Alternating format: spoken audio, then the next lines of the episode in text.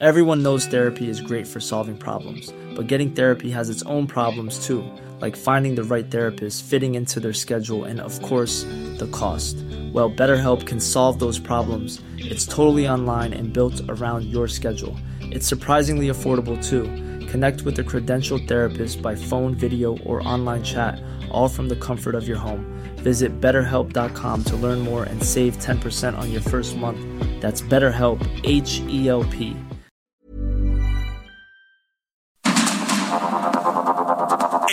Media Group presenta Sergio Sarmiento y Lupita Juárez. Información veraz y oportuna con un toque personal y humano. Por el Heraldo Radio, donde la H suena y ahora también se escucha.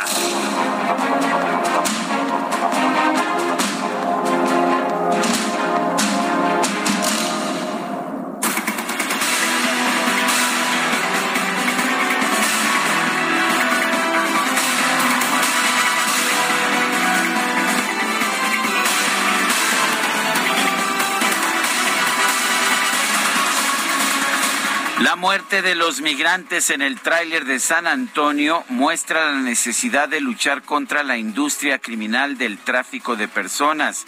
Esto es lo que declaró ayer el presidente de los Estados Unidos, Joe Biden. Este incidente subraya la necesidad de luchar contra la multimillonaria industria criminal que abusa de los migrantes y conduce a la muerte a demasiados inocentes. Esto lo señaló el presidente de los Estados Unidos en un comunicado que se emitió desde Madrid, donde el presidente está asistiendo a la cumbre de la OTAN. El primer mandatario de los Estados Unidos recordó que en la cumbre de las Américas que se realizó en Los Ángeles hace dos semanas, anuncié que Estados Unidos ha lanzado una campaña única en su tipo contra el tráfico de personas junto con nuestros socios regionales. En los primeros tres meses hemos hecho más de 2.400 arrestos y ese trabajo se intensificará en los próximos meses.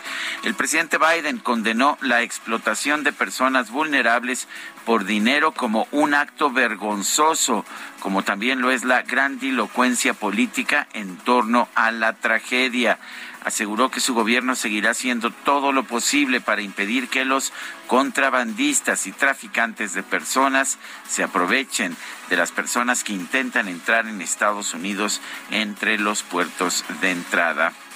La investigación sobre la tragedia ocurrida el lunes en San Antonio la va a encabezar el Departamento de Seguridad Nacional.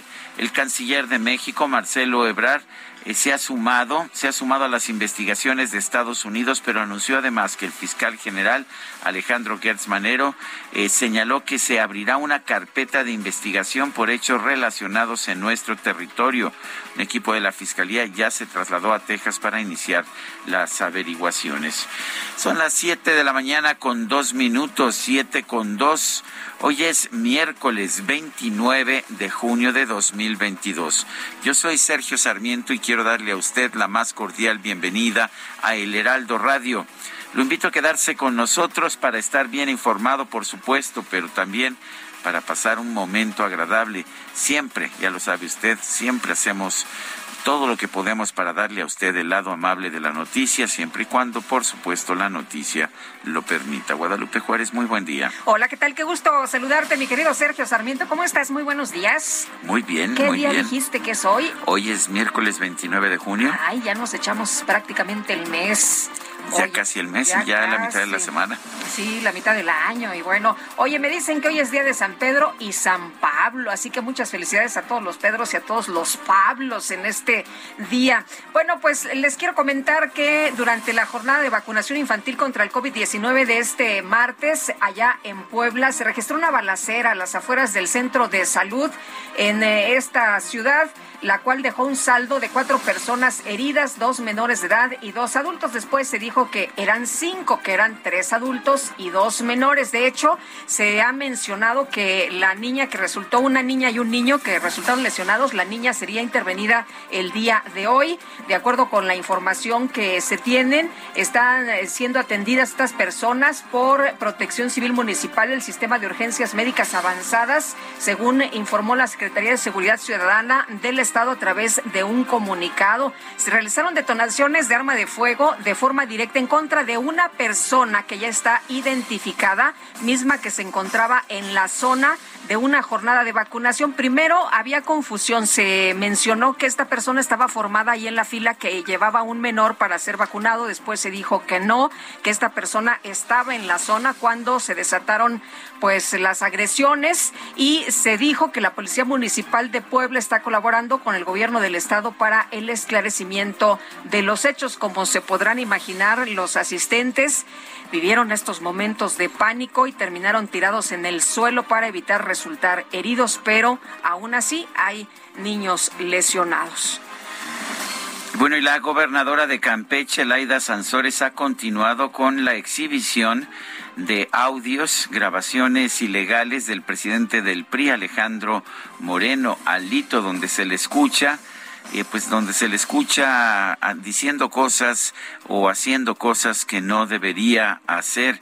En el audio que se dio a conocer ayer, se le escucha repartiendo cantidades o, se le escucha diciendo que reparte cantidades millonarias en efectivo para entregar a sus candidatos. Esto durante el pasado proceso electoral. Alito habla con alguien no identificado donde le dice que le va a dar en ese momento 700 mil pesos para pagar en efectivo a proveedores y pide que pase su contador a quien llamó Hugo para pedirle que entregue ese dinero a alguien a quien llamó Bauer en cash y dice él tiene Televisa y puede facturar medios.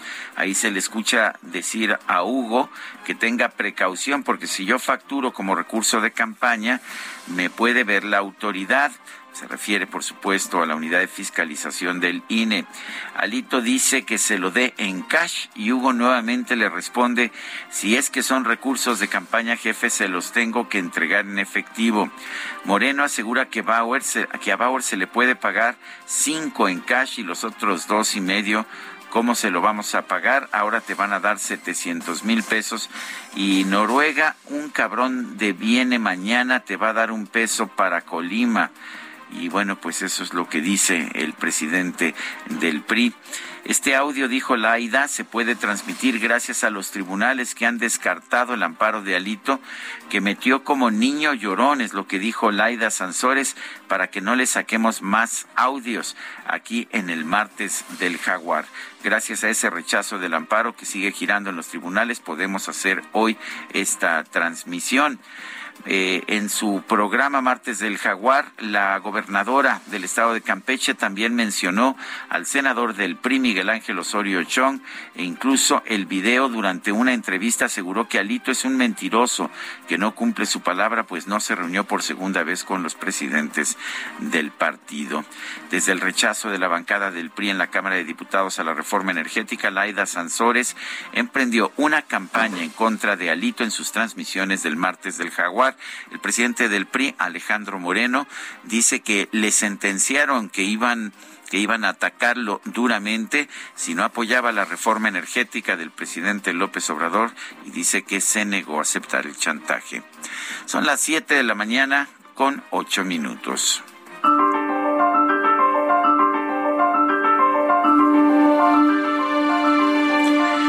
Ellos votaron con los pies es una frase que se le atribuye a Lenin, no aparece por ningún lado en los escritos de Lenin, pero pues hay varias fuentes que se le atribuyen a Vladimir Ilich Ulyanov, alias Lenin. Ellos votaron con los pies.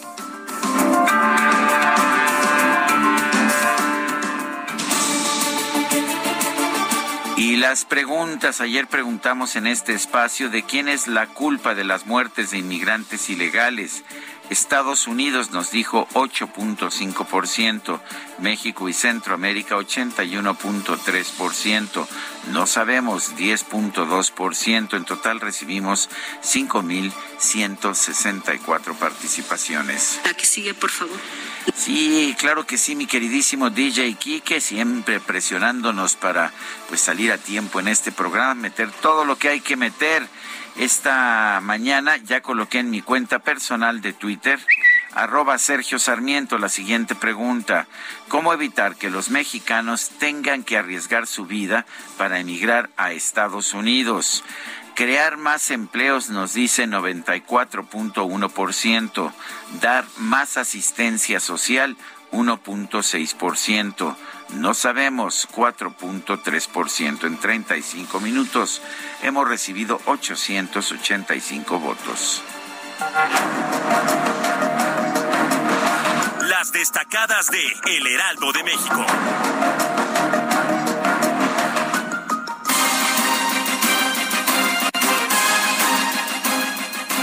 Y ya está con nosotros aquí en la cabina Itzel González con las destacadas que se publica el día de hoy. Itzel, buenos días. Muy buenos días, Lupita, Sergio, queridos destacalovers. Oigan, quienes nos, quienes nos ven por la camarita, hoy la camarita que está activa, hoy, sí me veo, hoy sí me veo en la camarita. ya, te, pusimos en la camarita. Están reiniciando la cámara de ah, me parece muy bien. Estoy yo en la cámara Muchos de atrás, saludos. Así que un saludo a todos los destacalovers y hay que informar. Esa señorita de pelo cobrizo, sí, cobrizo, no me equivoco, es Itzel González. Así es. Saludos a la saluda a la cámara, Itzel. saludos a la banda. Cámara 2. Saludos a la banda que nos está escuchando esta mañana. Miércoles 29 de junio del 2022. Como dijo Lupita, se nos está acabando el mes, pero por supuesto con muchísima información, así que comenzamos con las destacadas del Heraldo de México. En primera plana, Arturo Saldívar, hay poder judicial renovado con más de tres años al frente de la Corte. El ministro presidente considera que lo siguiente es hacer una reflexión profunda sobre el funcionamiento de las fiscalías estatales país, México y Estados Unidos van contra polleros. El embajador Ken Salazar admite que la política migratoria falló. Ciudad de México de género. Hombres deben luchar contra violencia. La jefa de gobierno Claudia Sheinbaum exhortó a los varones a combatir la cultura machista que impera. Estados, equipo europeo alistan tren para rieles. Locomotora guarda para poner las vías del tramo 2 del tren Maya en Campeche. Orbe, Donald Trump se aferró y atacó a jefe de escoltas el día que sus seguidores irrumpieron. Exmandatario quería llegar al Capitolio. Meta peloteo Rafa Márquez apunta al Barcelona. El exjugador y ahora director técnico mexicano se encuentra a un paso de regresar. Y finalmente en mercado sector retail registran 80 robos hormiga al día. Los atracos de pequeños artículos en tiendas de autoservicio generan pérdidas por 14 mil millones de pesos al año.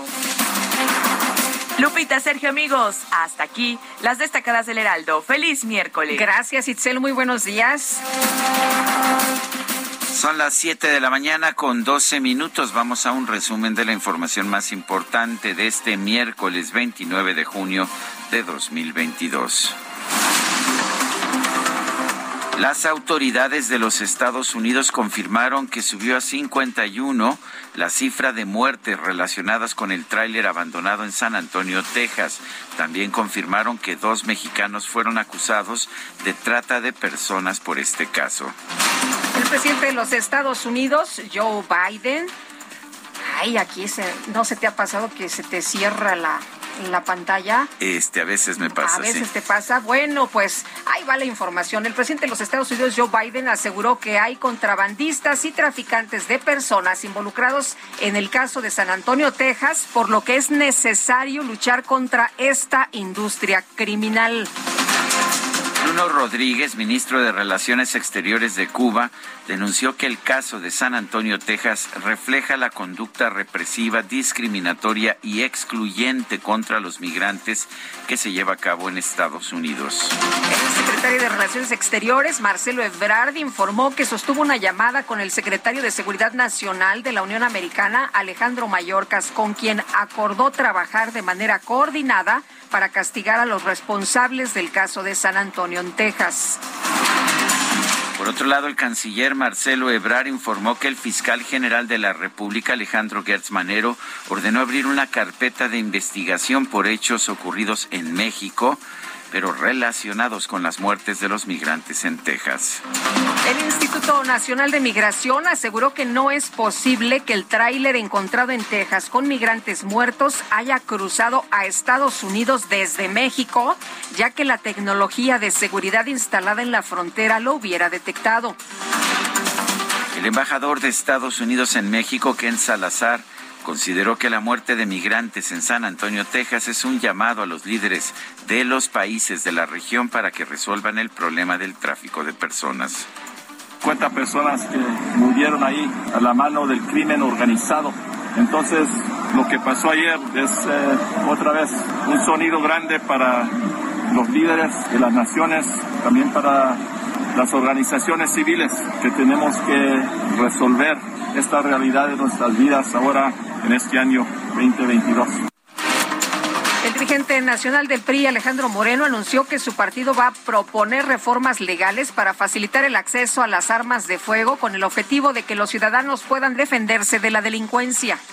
Vamos a proponer modificar la ley de armas de fuego para que con mayor facilidad las familias mexicanas puedan acceder al acceso de armas de mayor calibre a efecto de que puedan proteger su casa, su negocio, sus vidas. La gente está indefensa. Llegan a las casas, llegan a los negocios y asesinan a mujeres, a hombres, a mexicanos que no pueden defenderse porque no hay un debido control y registro para que puedan tener esa disposición. El coordinador del PRI en el Senado, Miguel Ángel Osorio Chong, advirtió que si el presidente nacional del tricolor, Alejandro Moreno, promueve su expulsión del partido, pues se tendrán que ver las caras en los tribunales. Y la gobernadora de Campeche, Laida Sansores, dio a conocer un nuevo audio del dirigente nacional del PRI, Alejandro Moreno. Pues ya nos había advertido, ¿no, Laida Sansores, que a pesar de pues eh, ser ilegales, estos eh, audios tiene por ahí de 60 horas grabadas. Y bueno, en este nuevo audio habla sobre presuntos pagos en efectivo. Oye, Hugo, es que le pagaste a Bauer en, en cash, ¿no? Sí, jefe, pero es lo mejor que podemos hacer. Bueno, ahora nada más un te... Lo que pasa es que es dinero de campaña. Y no dejamos gasto si pago en efectivo. O hay, hay, hay. No sabía que no podía hacer. ¿Dice mal? Mira, un tema. Eh, ah, bueno, es que bueno, ya le pagaste en cash, pues está bien. Yo pensé que le podías pagar porque él tiene Televisa. Él te puede facturar medios. Sí, pero vamos a dejar un rastro. ¿Pero un rastro de qué? Vamos a cargar 700 mil pesos de TV y Notas para la campaña. Y luego le iba a pagar otra cosa, otro concepto que le voy a cargar a los candidatos y se van a volver locos, porque es sobre el dinero de la campaña. Bueno, pues estos son los audios y los saca continuamente Laida Sansores. Parece indicar que son audios ilegales, los da a conocer. No sabemos si va a haber responsabilidades penales en contra de la gobernadora de Campeche. Lo que sí sabemos es que mucho de lo que se revela en estos audios es cuestionable o claramente ilegal. Posteriormente, la dirigencia nacional del PRI acusó a la gobernadora de Campeche, Laida Sansores, de haber cometido un fraude electoral para llegar al cargo. Compartió un video en el que un ciudadano reconoce haber votado dos veces por la mandataria del Estado. Esta última vez que nosotros votamos dos veces, y sí voté dos veces, bueno, ya. No vengas a decir que luego nos van a... Uno le di a la mujer del toro y, y fue a votar en el, en el Pozo del Monta, otra vez en la tarde por qué otra vez. Por dos veces. Dos veces. Bueno, ya, ya, ya vino ahora viene nos va a ti. Ay, tengo una tarjetita. Bueno, y se muere de la risa ahí. Laida Sansores, la Secretaría de la Función Pública anunció la inhabilitación por tres meses del subsecretario de Gobierno de Campeche, Daniel Gaspar López, sin especificar las causas. El ex titular de la Unidad de Inteligencia Financiera, Santiago Nieto, se incorporó al equipo del gobernador electo de Tamaulipas, Américo Villarreal, como asesor para el proceso de transición. Y al participar en la cumbre de la democracia electoral, el consejero presidente del INE, Lorenzo Córdoba, denunció que el gobierno federal y el presidente López Obrador llevan dos años atacando constantemente al instituto. El presidente del partido en el gobierno en México hablando de la necesidad de exterminar al INE, o bien el propio presidente de la República señalando que consejeros del INE y magistrados del tribunal conspiramos contra la democracia. Esta es una tabla, digamos, de cómo en las conferencias mañaneras del presidente, de casi 900 conferencias mañaneras, en 300 se ha referido al INE y 63% de las menciones han sido negativas. El abogado Javier Coello anunció que va a presentar una demanda por daño moral en contra del titular de la Fiscalía General de la República, Alejandro Gertz Manero, por las denostaciones que hizo de él en una conversación con el padre del exdirector de Pemex, Emilio Lozoya. Ulises Lara, el vocero de la Fiscalía General de la Ciudad de México, informó que Óscar Andrés Flores Ramírez, alias El Lunares, presunto líder del grupo delictivo de la Unión Tepito, fue sentenciado a 27 años y 6 meses de prisión. Al que hemos convocado para informar a ustedes que luego de un exhaustivo proceso penal, la Fiscalía General de Justicia de la Ciudad de México logró que un tribunal de enjuiciamiento dictara una sentencia de 27 años, 6 meses de prisión en contra de Óscar Andrés N., alias El Lunares. Ingrid Gómez, titular de la Secretaría de las Mujeres de la Ciudad de México, señaló que la cantante Irma Lidia, asesinada el pasado 23 de junio en la colonia del Valle, no pidió ayuda a las instituciones públicas de combate a la violencia de género. Hacemos la búsqueda, como la hacemos siempre en, casos, eh, no tenemos registros de que ella haya acudido a la Secretaría de las Mujeres a solicitar apoyo.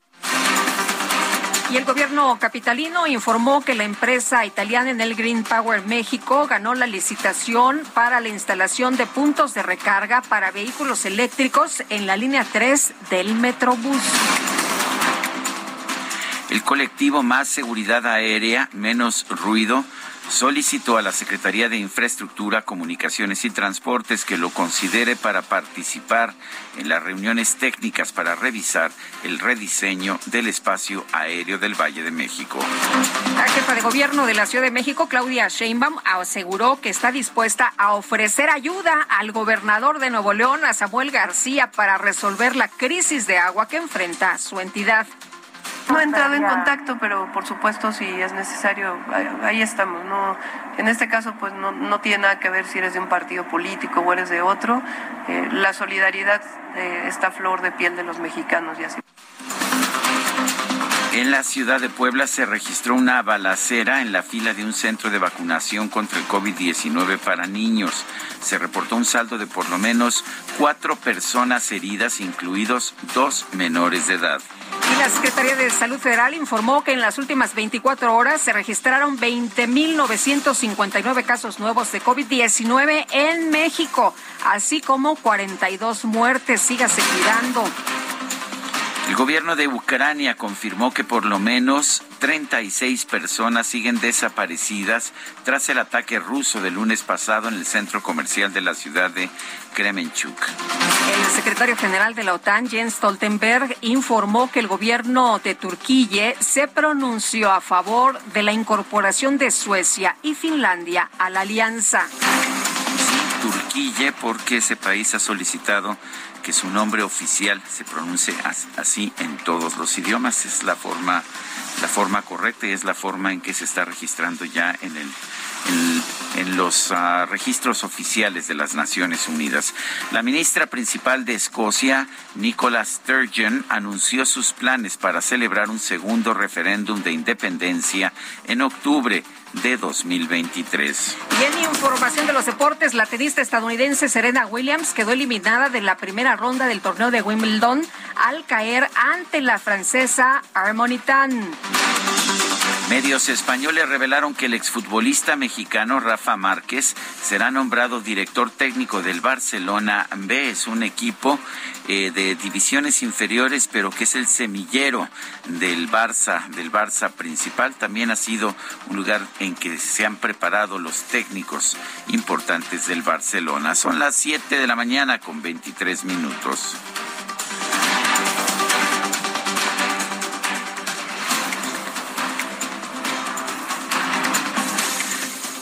Escucha, Lupita.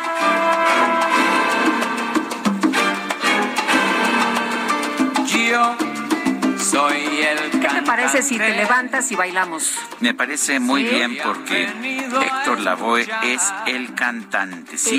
Nos vamos así al, pues a la pausa, ¿te parece? Pues uh, nos vamos escuchando a Héctor Lavoe, nació en Ponce, Puerto Rico el 30 de septiembre de 1946, falleció en los Estados Unidos el 29 de junio de 1993, se llamaba Héctor Juan Pérez Martínez, todo el mundo lo conocía como Héctor Lavoe, es un nombre artístico. Escuchemos esta que se llama El Cantante. comienza.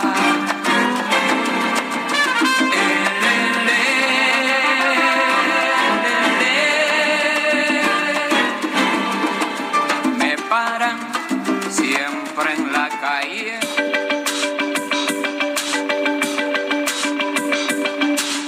Sarmiento y Lupita Juárez quieren conocer tu opinión, tus comentarios o simplemente envía un saludo para ser más cálida esta mañana. Envía tus mensajes al WhatsApp 55 20 10 96 47.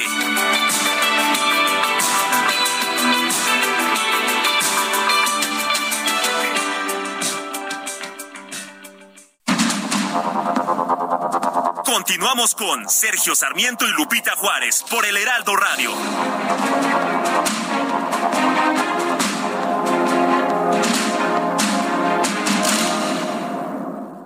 ¿Sabías que tienes un superpoder en tus manos? Con la API Web de Cinepolis, compra tus boletos sin hacer fila y recibirás un cupón en tu correo para que puedas disfrutar de un Maxi Combo Mix por solo 219 pesos. Sin excusas.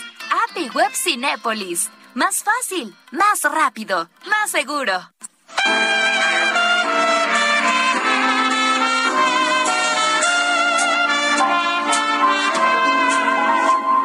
Un día como hoy, en 1973, falleció en la Ciudad de México Germán Genaro Cipriano Gómez Valdés y Castillo a la edad de 73 años, a causa de un coma hepático derivado de un cáncer de páncreas. Conocido como Tintán, fue un actor, cantante y comediante mexicano que popularizó el vestuario característico de un pachuco en varias de sus películas y fue un pionero dentro del baile, algo esencial que un pachuco debe de saber realizar. Los muchachos a mí me dicen Tintán porque en mí todo es música. Búscalo más. Es recordado por películas como El Rey del Barrio, La Marca del Zorrillo, Calabacitas Tiernas, entre otras. Además, le dio voz al oso Balú en el libro de la selva y al gato Tomás O'Malley en el filme los Aristogatos. Su grabación más famosa fue la canción Bonita de Luis Arcaraz, quien alguna vez declaró que la mejor interpretación de su obra se la debía al cómico Pachuco. La canción es interpretada por el gran comediante en la película Músico, Poeta y Loco en su afán de enamorar al personaje que interpreta su coestelar en la cinta, la actriz Meche Barba. Existen algunas estatuas en honor al Pachuco de Oro ubicadas en la Ciudad de México, Ciudad Juárez y Acapulco. Su hija Rosalía Valdés escribió y lanzó un libro titulado La historia inédita de Tintán, en el cual se habla sobre su vida artística y personal. Y en el 2010 se realizó el documental póstumo y biográfico sobre su vida titulado Tintán, dirigido por Francesco Taboada Tabone. La sinceridad de tu espejo fiel puso vanidad en ti. Sabes mi ansiedad y haces un placer de las penas. ¡Julio, Julio! Por chismosa me metí en un enredo. Para salir de enredos, llega el 3x2 en shampoos, acondicionadores y tratamientos capilares. Y además, 3x2 en desodorantes Old Spice, Gillette, Secret, Stefano y Speed Stick. Con Julio lo regalado te llega. Solo en Soriana. A junio 30. Aplica restricciones.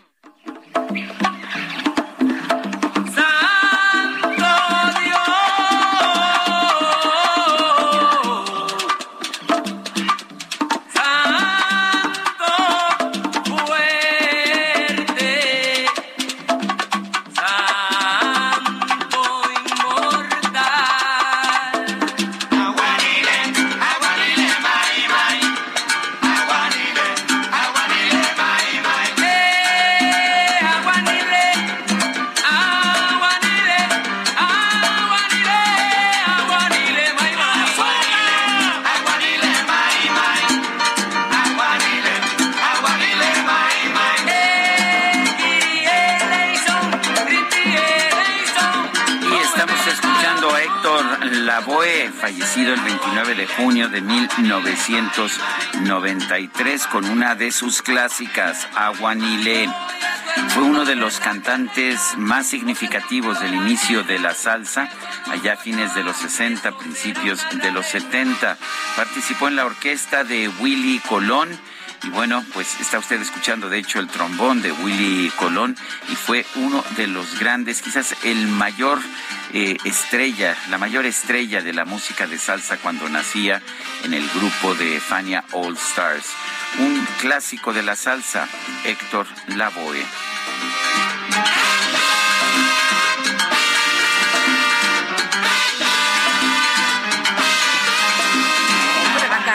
Levantarse a bailar. Por supuesto ¿eh? que sí, ¿eh? Por sí, supuesto. Sí, sí, Aquí nada tenemos más nada más los piececillos ahí bailando, pero vámonos a los mensajes. Nos dice Azu, los migrantes existen porque las políticas de sus países son un fracaso, o sea, que se van a conseguir el sueño americano, sus políticas capitalistas y son efectivas. Bueno, y dice otra persona, los niños no dan votos, por ello el desprecio de la 4T hacia ese sector de la población. Rodolfo Contreras. Amy Shehoa, seguimos comprobando con sangre y con muertos que López no sabe gobernar, ni lo sabrá nunca, pero no hay peor ciego que el que no quiere ver. Saludos cariñosos. Son las 7 de la mañana con 35 minutos. Llegué para deslumbrar con el 3x2 en jabones de lavandería y detergentes líquidos más color 1, 2, 3, Persil, Viva, Ariel y Ace. Además, 3x2 en detergentes en polvo, Ace, Maestro Limpio, Ariel y Salvo. Con Julio lo regalado te llega. Solo en Soriana. A junio 30. Aplica restricciones. Bueno, después de la muerte de cuando menos 51 migrantes en el interior de una caja de un tráiler abandonado a las afueras de San Antonio, Texas, el embajador de los Estados Unidos en México, Ken Salazar, lamentó que la tragedia sea resultado de leyes migratorias rotas y disfuncionales. El doctor José María Ramos es investigador del Departamento de Estudios de Administración Pública del Colegio de la Frontera Norte. Lo tenemos en la línea telefónica. Doctor Ramos, gracias por tomar nuestra llamada. Eh, ¿Dónde podemos buscar las responsabilidades de esta tragedia? ¿Qué, ¿Qué se ha hecho mal? ¿Son las leyes migratorias de Estados Unidos o la falta de crecimiento económico y generación de empleos en México? ¿Cómo ve usted esa situación? Buenos días, Sergio Lupita. Buenos días, doctor. Sí, mira, sin duda alguna tiene que ver con ambos factores. Por una parte, la necesidad de nuestras comunidades migrantes, tanto de México como del Triángulo Norte, de buscar mejores opciones en un contexto en donde la pandemia ha generado mayores necesidades. Y el otro tema es que, pues en la medida en que existe una serie de restricciones, que no hay una movilidad laboral, que no se avanza una reforma migratoria, sobre todo considerando las demandas que tiene Estados Unidos cada vez más en la medida que se está reactivando, son factores sin duda que están determinando este tipo de situaciones. Eh, doctor, ¿qué es lo que estamos viendo en estos momentos? Eh, ¿Es algo eh, distinto? ¿Es una situación diferente a lo que veíamos en eh, años anteriores donde también ha ocurrido han ocurrido tragedias de este tipo? Mira, Lupita, este sería la cuarta tragedia más importante a nivel mundial. Eso es, eso es un aspecto que hay que destacarlo. Sería la más importante en las relaciones fronterizas México-Estados Unidos. De eso estamos hablando. Esa pregunta me parece muy interesante. ¿Por qué? Porque hay dos situaciones que, en mi punto de vista, están determinando esta situación. Por una parte, pues esta necesidad de, los migrantes de emigrar en el, en el marco en que Estados Unidos, sobre todo con esta administración, ha generado algunas oportunidades, ha flexibilizado algunas de sus alternativas para, para eh, llegar hacia Estados Unidos y eso es lo que ha permitido que, por ejemplo, en el mes de mayo, que es el último dato que tenemos de la Agencia Fronterizo de Estados Unidos, cerca de 200, 220 mil personas fueron detenidas en la frontera con ese país. Claro, tenemos casi un 20-25% de residentes. Eso que, que nos está reflejando las grandes necesidades que tienen nuestras comunidades migrantes de ir a Estados Unidos. Por otra parte, recordarás que al inicio de esta administración hubo un criterio muy importante, un criterio de reunificación familiar de los menores no acompañados. A la fecha, en esta administración del presidente Biden, se han recibido o han tratado, bueno, detenido, después trató de reunificar a cerca de 140 mil menores no acompañados. Eso sin duda alguna ha generado ese interés por, por los diferentes grupos, sobre todo que ahora tenemos nuevos flujos de migrantes, no solamente del Triángulo Norte, tenemos unas poblaciones de cubanos, brasileños, haitianos, que están aprovechando ese tipo de oportunidad. Una cosa que he visto en las estadísticas es que el número de mexicanos que se había reducido fuertemente en años pasados ha venido aumentando y de hecho pues ya ya los mexicanos representan más de la mitad de, de los indocumentados de los mexicanos o de los inmigrantes que están tratando de cruzar la frontera de manera ilegal. Así es, Sergio. Ese es un fenómeno nuevo, es un fenómeno que tiene, bueno, no, nuevo nuevamente, porque recordarás que el principal flujo... Antes era así, pero, pero había bajado. Me recuerdo ya a partir del 2010, 2015, el número de mexicanos era bastante más reducido. Así es, Sergio. Y en ese sentido tiene que ver con este contexto de pandemia, tiene que ver con estas necesidades de nuestras comunidades, de sobre todo de la frontera sur, del centro, de irse hacia Estados Unidos. Y esto, pues, contradictoriamente ha tenido ciertos beneficios. Por ejemplo, el tema de las remesas se ha reactivado, aunque también hay datos que esas remesas tienen que ver con lavado de dinero. Pero bueno, esa es una situación que contradictoriamente beneficia a nuestras comunidades. Entonces, es un ganar y ganar, pero lamentablemente ese tipo de situaciones que vimos eh, hace algunos días en el caso de San Antonio, entonces reflejan la parte negativa, la parte muy lamentable de estos flujos migratorios. Doctor, ¿qué tendríamos que estar haciendo para que haya esta migración de otra forma? Porque lo que se dice es, a ver, Estados Unidos sí necesita la mano de obra. Hay países que son expulsores, ni modo, porque en sus eh, países no hay, pues no hay oportunidades. Pero ¿cómo podríamos regular esta migración? ¿O se puede regular la migración? Mira, Lupita, sí se puede regular. Aquí yo creo que hay que considerar eh, lo que se acordó la, en, la, en la cumbre de las Américas y sobre todo el último día que se estableció el pacto migratorio. Ahí se establecieron cuatro medidas que son importantes pero que implican una gran corresponsabilidad de los países de la región. Uno, mayor financiamiento para los países. El otro tema es que tenemos pendientes los recursos de cerca de cuatro mil millones de dólares que Estados Unidos se supone que iba a dar para atender las causas de los flujos migratorios desde Centroamérica. Esos recursos han llegado, pero de una manera muy limitada. El otro tema central tiene que ver con lo que estás comentando, es decir, que en estos países tiene que haber también un compromiso de reactivar sus economías, mejores procesos de gobernabilidad, menos corrupción. Entonces, es una situación que no necesariamente se ha dado, sobre todo en los países del Triángulo Norte. El otro tema, y que sin duda alguna eh, está también, eh, es la cuarta medida, es fortalecer las acciones para tener el tráfico de los migrantes. Ahí hay una serie de, de claroscuros en donde si bien desde años pasados es una prioridad de los países de la región, los esfuerzos han sido limitados. El otro tema es que paralelamente al fortalecimiento de esas alternativas de avanzar una reforma migratoria, fortalecer eh, las, las visas laborales H2B, H2A, que sin duda algunas son importantes. Pero, por ejemplo, en el acuerdo de hace dos semanas, desde mi punto de vista, se avanzó, pero son insuficientes. Es decir, requieres una acción de reformas, de compromisos de los países, de fortalecer las economías, pero sobre todo de reconocer que la migración para el presente y futuro es necesario para los países de la región. Pues yo quiero agradecerle, doctor José María Ramos, investigador del Departamento de Estudios de Administración Pública del Colegio de la Frontera Norte, el haber conversado con nosotros esta mañana. Seguimos en conversación, Sergio. Un abrazo. Gracias, doctor. Hasta luego. Muy buenos días. Y los dueños de la empresa de camiones Betancourt Trucking and Harvesting descartan tener alguna conexión con el hallazgo de 50 cuerpos de inmigrantes dentro de un camión allá en San Antonio. ¿Y qué cree usted que está rotulado con este nombre, con el nombre de dicha compañía? Y le agradecemos al señor Felipe Betancourt, precisamente dueño de esta empresa. Don Felipe, muchas gracias. Muy buenos días. Muy buenos días. Oiga, don Felipe, cuéntenos, ¿qué, ¿qué pasó? ¿Cómo se dio cuenta usted de que este camión estaba rotulado y que se le atribuía precisamente que pues la empresa estaba implicada en eh, este hallazgo? Bueno, nosotros nos dimos cuenta porque el día de, la tragedia nos hablaron, ese día nos hablaron como unas dos horas, dos horas después de que de la de, de, el camión. Me hablaron reporteros de San Antonio uh, pidiéndome que si quería hacer un comentario sobre la unidad que tenía en San Antonio. Y les pregunté de qué unidad me está hablando, ya me ya me explicaron del camión.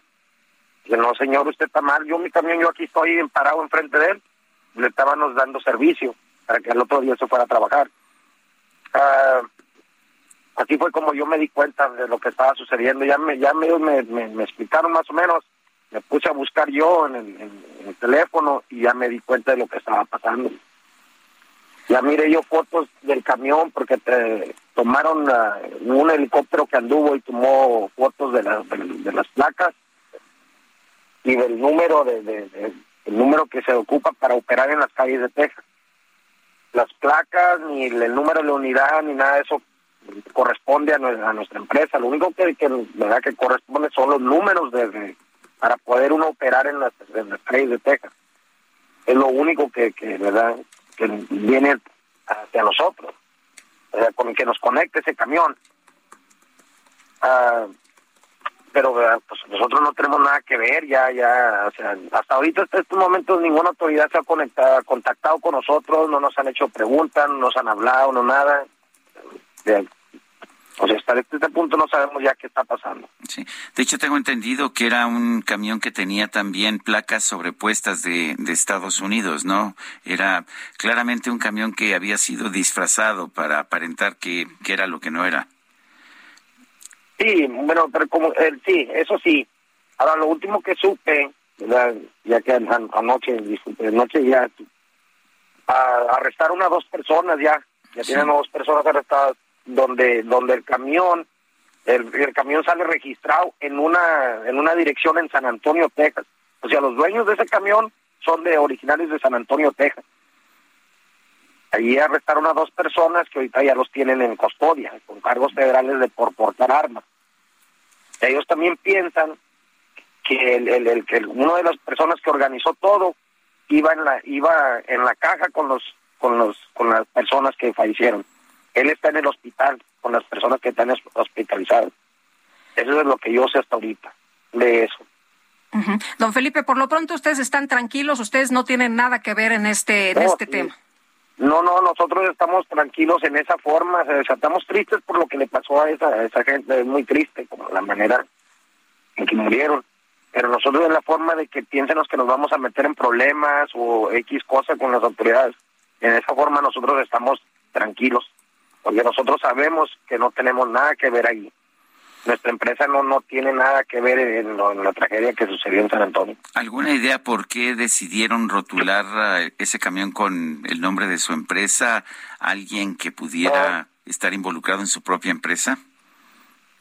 No, no, es una, mi empresa es una empresa familiar, es una empresa pequeña, no es una empresa grande de muchos trabajadores, todos nos conocemos, los choferes que tenemos se, se ocupan más temporalmente, o sea, no no no es una empresa grande que no pues no sé quién pudo haber sido, nada de eso, es una empresa familiar que no no, o sea, no no hay, no podemos, no nos damos, o sea, no nos podemos todavía meter ni en la cabeza cómo pudieron ver usado los, nuestros números y lo con lo que está conectado, ¿entiendes? O sea, es algo increíble, no no te lo puedes creer. Bueno, y lo que nos dice por lo pronto es que ninguna autoridad se ha presentado con ustedes a hacer ninguna investigación, ¿verdad? Ninguna, ninguna autoridad, nadie me ha hablado, ni, Homeland Security, ni eh, Border Patrol, la Policía de San Antonio, FBI, nadie, nadie se ha contactado conmigo, nadie, hasta ahorita nadie. Muy bien, pues don Felipe, le agradecemos mucho que haya platicado con nosotros esta mañana. Muy buenos días. Ah, mm, muchas gracias. Al contrario. Hasta luego. Son las 7 de la mañana con 48 minutos. Julio, Julio. Llegó una oferta para los amigos. 4x3 en todas las botanas Barcel y Sabritas. Y además, 12 packs de cerveza en lata de las marcas Tecate Regular o Light, Curse Light e Indio. De 160 a solo 99 pesos con 200 puntos. Con Julio lo regalado te llega. Solo en Soriana. A junio 30. Aplican restricciones. Fue identificado un oaxaqueño entre las 10 personas que se encontraban en el interior del tráiler junto con otros 50 migrantes fallecidos en San Antonio. Karina García nos tiene el reporte. Adelante, Karina. Así es, Sergio. Buenos días. El Instituto Oaxaqueño de Atención al Migrante confirmó que un oaxaqueño eh, se encuentra hospitalizado por deshidratación tras ser localizado al interior de una caja de un tráiler junto con 50 migrantes. De acuerdo a la información emitida por eh, pues el Instituto Oaxaqueño de Atención al Migrante, se sabe que el joven es originario de San Miguel Huautla y fue reconocido como David Cruz Velasco. Esto, eh, pues bueno, al señalar que se han comunicado ya con las autoridades municipales para brindar todo el apoyo a esta persona. La directora del Instituto Oaxaqueño, Aida Ruiz García, reiteró que brindarán todo el apoyo por parte del gobierno del estado. Además, dijo, como se ha hecho en algunos casos lamentables, se da el acompañamiento para la gestión y el traslado de, eh, pues en este caso, de algunos emigrantes que han fallecido. Además, se ha dado también pues todo el apoyo por parte del gobierno del estado. Esto al sostener que la frontera con San Antonio, Texas, es una de las más peligrosas en donde incluso el crimen organizado establece sus cuotas. Sergio, es el reporte. Muchas gracias, Karina. Buenos días. Bueno, ¿y qué cree usted? Que resulta en Estados Unidos se difundió un nombre, Janeidi y Yasmín Antonio, y se dijo que estaba hospitalizada allá en Texas, donde encontraron migrantes fallecidos en un tráiler, pero resulta que esta chiapaneca está sana y salva y está acá en México. Jenny Pascasio, danos todos los detalles, cuéntanos qué tal. Buenos días, Lupita y Sergio, para informarles que Janeidi Yasmín Guzmán Antonio, la joven que fue relacionada con uno de los sobrevivientes del tráiler que fue hallado con 51 migrantes muertos, dio a conocer que su credencial del INE fue robada hace un año. A partir de que el secretario de Relaciones Exteriores, Marcelo Ebrard, informó en su cuenta de Twitter sobre dos mexicanos identificados, Haneidi comenzó a recibir muchos mensajes de amigos y familiares, por lo que decidió explicar la confusión en sus redes sociales. La joven es originaria del ejido Flores Magón, municipio de Escuintla, Chiapas, y tras el robo de la credencial acudió al Instituto Nacional Electoral para darle de baja. Ahora se dice preocupada por este uso que se le está dando al documento oficial. Asimismo, dijo que no cuenta con los medios económicos para acudir al INE para pedir una explicación y denunciar ante las autoridades. la información desde Chiapas. Muy buenos días.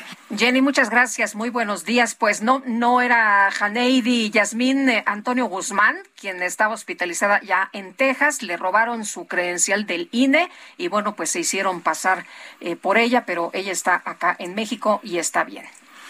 Bueno, esta mañana el presidente López Obrador volvió a enviar sus condolencias a los familiares de los migrantes que perdieron la vida en San Antonio, Texas. Vamos a escuchar. Lo primero es eh, pues enviar nuestras condolencias, lo hicimos ayer, para familiares de los migrantes que perdieron la vida en San Antonio, Texas, en este tráiler, que todo parece se asfixiaron y estamos eh, pendientes, ayudando desde que tuvimos información. Bueno, eso es lo que dice el presidente de la República, quien nuevamente manda estas condolencias. Mario Miranda, vámonos con tu información. Andas por allá en Iztapalapa, cuéntanos. ¿Qué tal, Lupita Sergio? Buenos días. Pues buenas noticias para los habitantes de Iztapalapa, específicamente para las 32 colonias que resultaron afectadas por el corte de suministro de agua debido a las reparaciones que se encuentran realizando aquí en la avenida San Lorenzo, en la colonia San Juan Calpa, el megasocavón que se abrió este lunes, donde ocasionó una megafuga de agua que afectó a varios de los habitantes de aquí de esta colonia, pues esta madrugada continúan trabajando los los trabajadores del sistema de aguas de la Ciudad de México. Trabajaron toda la madrugada y noche y ya realizaron la colocación del, del tubo de 52 pulgadas que ya está totalmente colocado. Y soldado. Nos informaron que a las 5 de la mañana abrieron las válvulas de agua, este no presentó ninguna falla y ya se restableció el suministro de agua para estas 32 colonias que se les cortó el servicio. Nos comentaron que poco a poco va llegando el agua a las colonias, no va a llegar de manera inmediata, va a llegar poco a poco en lo que se llenan las tuberías, pero pues ya son buenas noticias, ya hay agua por los habitantes de Iztapalapa y esperemos que a más tardar en este mediodía quede pues terminada esta obra de reparación de esta tubería que resultó pues pues muy dañosa para estos habitantes y ya fueron 48 horas de esta reparación de esta fuga de agua. Muy bien, muchas gracias, Mario. Seguimos pendiente. Hasta luego, impresionante la fuga de agua, pero ya se resolvió, ya se restableció el servicio y se reparó. Qué bueno, porque es allá en Iztapalapa donde ya sabe usted, no hay agua, donde padecen mucho del suministro de agua. Bueno, pues eh, en eh, otras informaciones, ¿qué cree? El día de hoy revisé una, leí una nota de Carlos Mota que se publica en el periódico El Heraldo y dice, los morenistas no se cansan de generar inseguridad jurídica. Esta vez fue la senadora Lilia Margarita Valdés la que introdujo una iniciativa de ley para limitar severamente el consumo de bebidas alcohólicas en los estadios y en recintos donde ocurran espectáculos masivos, en donde asistan menores de edad. Buena parte del razonamiento para lanzar esta aberración que limitaría la libertad de las personas se derivó del episodio de violencia en el estadio La Corregidora de Querétaro, que ensombreció como nunca al fútbol, el fútbol mexicano, pero pues dice, pues esto es muy simplón. Yo no sé a usted qué le parezca que se prohíba la venta de bebidas alcohólicas dentro de los recintos en los que se practica el deporte. Son las siete con cincuenta y cuatro. Regresamos.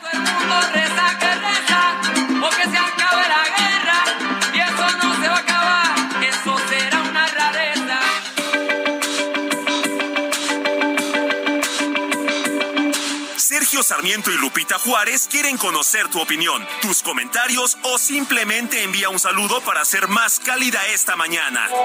Envía tus mensajes al WhatsApp 55 20 10 96 47.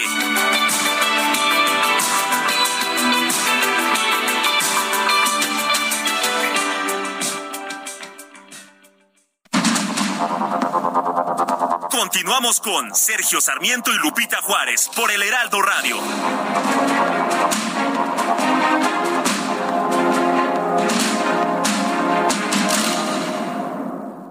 ¿Sabías que tienes un superpoder en tus manos? Con la API Web de Cinepolis, compra tus boletos sin hacer fila y recibirás un cupón en tu correo para que puedas disfrutar de un Maxi Combo Mix por solo 219 pesos. Sin excusas. API Web Cinepolis. Más fácil, más rápido, más seguro. Tu amor es un periódico de ayer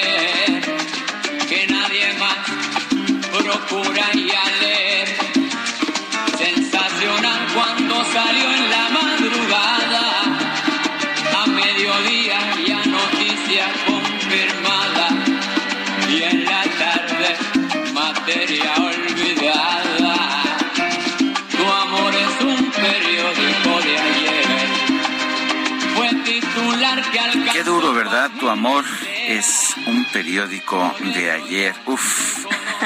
por eso nosotros siempre tenemos los periódicos de, hoy. De hoy, del día, sí, sí, sí. con la nota del día, con la, nota, del día.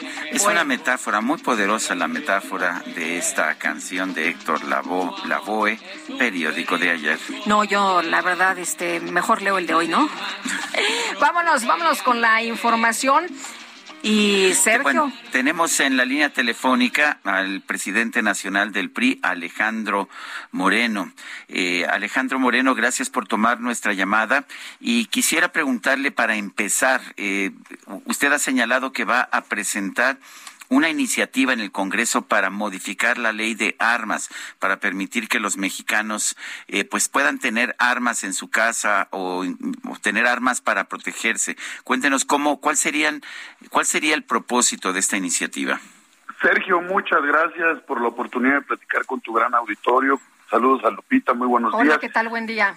Primero te comentaría, Sergio, que lo que presentamos es también impulsar un foro, un parlamento abierto, discusión en todo el territorio nacional, porque no es un tema menor, Sergio. Sé que es un tema polémico, sé que es un tema que se ha discutido en anteriores ocasiones, ya ha generado esta opinión eh, no fácil entre las y los mexicanos, pero hoy, Sergio, vivimos un contexto distinto. Eh, esto ha sido un fracaso, la estrategia de seguridad. Prácticamente estamos en un estado fallido. Más de 123 mil homicidios, más de 3 mil secuestros, más de 3 mil feminicidios. No hay generación de apoyo y de certeza en las ciudades más lejanas del país y la gente también se siente indefensa. Nosotros tenemos giras y la gente nos dice cómo nos van a defender. Entonces lo que vamos a hacer es analizar, profundizar en esta propuesta, en esta propuesta para regular, para tener un mecanismo de control, que lo que tenemos es que haya un mecanismo de flexibilizar la regulación y facilitar a quienes cumplan con protocolos el poder tener una herramienta para defenderse. Yo sé que no es fácil, Sergio, pero hay familias mexicanas que dicen, entran a nuestras casas por asaltarnos, por robarnos un celular, y entra un delincuente y asesina a nuestros hijos, a nuestras familias. ¿Y qué hacemos, Sergio? ¿Se les da un abrazo a estos delincuentes? ¿Se permite que se sigan asesinando a mexicanos? Vivimos un momento extraordinario. Ha quedado eh, claro que ha sido un fracaso la estrategia de seguridad, incorporando gente que no tiene conocimiento en los temas de seguridad. Entonces, yo creo que hay que presentar todas las alternativas, todas ponerlas en la mesa y con los expertos, con los documentos técnicos, con los estudios, con la participación de la sociedad mexicana, con la participación de padres de familia, generar estos foros de discusión y que se discute el tema, porque es un tema fundamental en un momento extraordinario, difícil de delincuencia, donde no hay control en el país de la delincuencia organizada. Y bueno, pues esto es un desastre. Quienes ponen las víctimas son las familias de los mexicanos, asesinan y asesinan. Ve lo que ocurrió impunemente en las calles de San Cristóbal de las Casas Chiapas, Sergio, caminando más de 50 hombres armados con armas largas, lo que ha ocurrido en Michoacán, en Sinaloa, en Tabasco, en Veracruz, lo que acaba de ocurrir, una tragedia grotesca, el asesinato y el crimen de dos padres jesuitas en Chihuahua. Pues esto no puede ocurrir, Sergio, es un estado fallido, está fuera de control por eso tenemos que poner todas las medidas extraordinarias para analizarlas y discutirlas y poder resolver el tema de seguridad. Alejandro, ya muchos se pronunciaron en contra de esta propuesta, como Dulce María Sauri, quien dice que rechaza categóricamente esta propuesta de armar a las familias mexicanas. Exijo que el Estado cumpla su obligación fundamental de cuidar a todas y, y a todos. Y bueno, hay también quien ha expresado que si esta es la propuesta de la oposición, pues está muy mal encarrilada. ¿Qué les dices? Mira, nosotros respetamos, así como hemos visto propuestas de actores que son conocidos, que tienen renombre, que pueden opinar, hay miles de comentarios en las redes sociales, en las cartas, en la opinión que se manda, Lupita, de familias que lo que exigen sí, como tienen razón, que el Estado mexicano cumpla con su responsabilidad, pero si el Estado mexicano ya falló, Lupita, el Estado mexicano fracasó en su estrategia de seguridad, vamos a llegar prácticamente a rebasar los 200 mil muertos en este sexenio en los homicidios. Es incapacidad, los secuestros, la seguridad desbordada. Hace unas semanas, ustedes dieron puntual con eh, cobertura, tú y Sergio lo, lo comentaron, el tema de que pararon un convoy de medios de comunicación en una zona del país, el crimen organizado. Esto no se puede permitir, esto no es un tema ni de partidos, esto es un tema del país, es un tema de defender a las familias mexicanas. Entonces, ¿qué hacemos, Lupita? ¿Dejamos que sigan asesinando impunemente a mexicanas y mexicanos, a niñas y niños, que entren delincuentes a las casas y los violen y nadie pueda hacer nada y que se les da un abrazo, se les aplaude? No, estos son unos criminales, hay que sancionarlos, verdaderamente no solo tienen que tener eh, castigos ejemplares, sino los mexicanos, las familias que puedan defender su hogar, que puedan defender su negocio, porque esto está desbordado. Entonces, claro que no es un tema fácil, pero esto es un tema del Estado mexicano. El Estado mexicano ya fracasó. Entonces, ¿cuál es la estrategia que presenten una propuesta, una estrategia de seguridad seria, con gente seria, con gente que conoce? Están nombrando gente que ni siquiera tiene el más mínimo conocimiento de los temas de seguridad de México. Entonces, esto es lamentable y yo les diría entonces, Lupita, ¿qué hacemos con las familias? Dejamos que sigan asesinando impunemente, que violen a niñas y niños, que entre una casa un delincuente y lo viole y no se le pueda hacer nada y se le tenga que quedar viendo. ¿Cómo le hacemos? Es una tragedia lo que sucede en México. Por eso hay que discutir todas las alternativas, hay que discutir todos los medios, hay que discutir todas las propuestas que hay en la mesa para resolver el tema de seguridad. Y esta será una propuesta que se tendrá que discutir y se tendrá que analizar y habrá que construir consensos. Ese es el tema, flexibilizar la regulación, facilitarla cumpliendo con los protocolos, porque tiempos extraordinarios demandan medidas extraordinarias y tenemos que empezar a discutir y a resolver este tema de la seguridad en nuestro país, porque eso es lo que tenemos que dar, darle resultados. Y también propusimos, tú lo ves, cuántos militares nuestros eh, hermanos de las Fuerzas Armadas, en cada marino, en cada piloto, en cada soldado, hay un mexicano a dar, hay un mexicano dispuesto a dar su vida por nuestro país. Entonces, ¿qué hacemos? Sus armas de cargo no se las pueden llevar. Entonces, ¿de qué horas a qué horas son eh, militares? De 12 de la noche a 8 de la mañana y cuando llegan a su casa que no tienen armas los secuestran, los persiguen, los levantan, los asesinan, los matan. ¿Cómo le hacemos? Hay que darle fuerza y fortaleza a las Fuerzas Armadas. Alejandro, quiero pasar a otro tema. La gobernadora de Campeche, Laida Sansores, ha continuado exhibiendo, exhibiéndolo a usted en una serie de, grabaciones eh, que son, tengo entendido, ilegales. Eh, dice, ayer decía, bueno, pues como no funcionó el amparo, yo sigo eh, divulgando esto. Sergio, eso es un tema grotesco, Sergio. Es increíble que se le permita a una autoridad, o sea, es increíble, aparte de ilegal, mentiras, montajes, campañas de desprestigio. De eso quiere que hable el gobierno, Sergio. No quieren que se hablen de los temas de seguridad. Cualquier tema que tengan que presenten denuncias. Los que está haciendo el gobierno, Sergio, un gobierno represor, es decir, vean lo que le hacemos a un dirigente opositor que enfrenta a un régimen autoritario. Esto le va a pasar a todos los que hagan esto. No, señor, a mí ni me van a echar para atrás ni me van a asustar los vamos a denunciar porque están destruyendo las instituciones democráticas de este país y no lo vamos a permitir. Y eso que hacen es ilegal. Todo lo que tengan que presenten denuncias es un show, es un circo lo que están haciendo. Se les cae el país a pedazos. El gran estado de Campeche destruyéndose, asesinatos ejecutados. Eso no ocurría. Se les está yendo el país de las manos, Sergio. Así que al final del camino, imagínate, celebrando que la autoridad no dé amparos. ¿Cómo estamos con la justicia? Todo mundo tiene miedo y no hay que tener miedo. Lo que quieren implementar, Sergio, es la autocensura, el tener miedo, el no declarar para implementar un Estado represor y autoritario. Pero no nos van a callar. Nosotros vamos a seguir adelante y vamos a levantar la voz con carácter y con decisión porque no nos van a amedrentar. Estos quieren asustarnos para que Morena Fuerzas quiera ganar en el 2024 la presidencia de la República y sigan siendo la peor tragedia para México. No lo vamos a permitir y están desesperados porque ven que en esta coalición sólida, fuerte, el PRI tiene 18 puntos, el PAN tiene 18 puntos, el PRD tiene 4 puntos, somos una coalición de 40 puntos contra los 36 puntos que tiene Morena, 3 del PT y 5 del Verde, 44 puntos es una coalición de 44 40 40, claro que se puede con Movimiento Ciudadano con seis. Así que está desesperado el gobierno, quiere destruir a la oposición, quiere dividir a la oposición, porque es la única forma que pueden ganar. Entonces dicen, no, ahora no conviene, mira, el PRI lo están desprestigiando, que está en la coalición. Cortinas de humo, mentiras, campañas de desprestigio, lo que quieren es dividir a la oposición y no lo van a lograr y les vamos a ganar en el Estado de México y les vamos a ganar en el 24 porque Morena es la peor desgracia y la peor tragedia que le ha pasado a México. Alejandro, dos, dos puntos. Exgobernadores han pedido que pues dejes la, dirigencia, señalan que eh, tengas la grandeza de reconocer tus fallas y por otra parte, ¿estás buscando la expulsión de priistas como el senador Miguel Ángel Osorio Chong? Mira, yo te diría, yo respeto, esos son esos temas no me merecen la mayor opinión, Lupita, con respeto te lo digo. Es lo que quieren hacer, hablar de otros temas. Dime, ¿quién le puede interesar eso ahorita?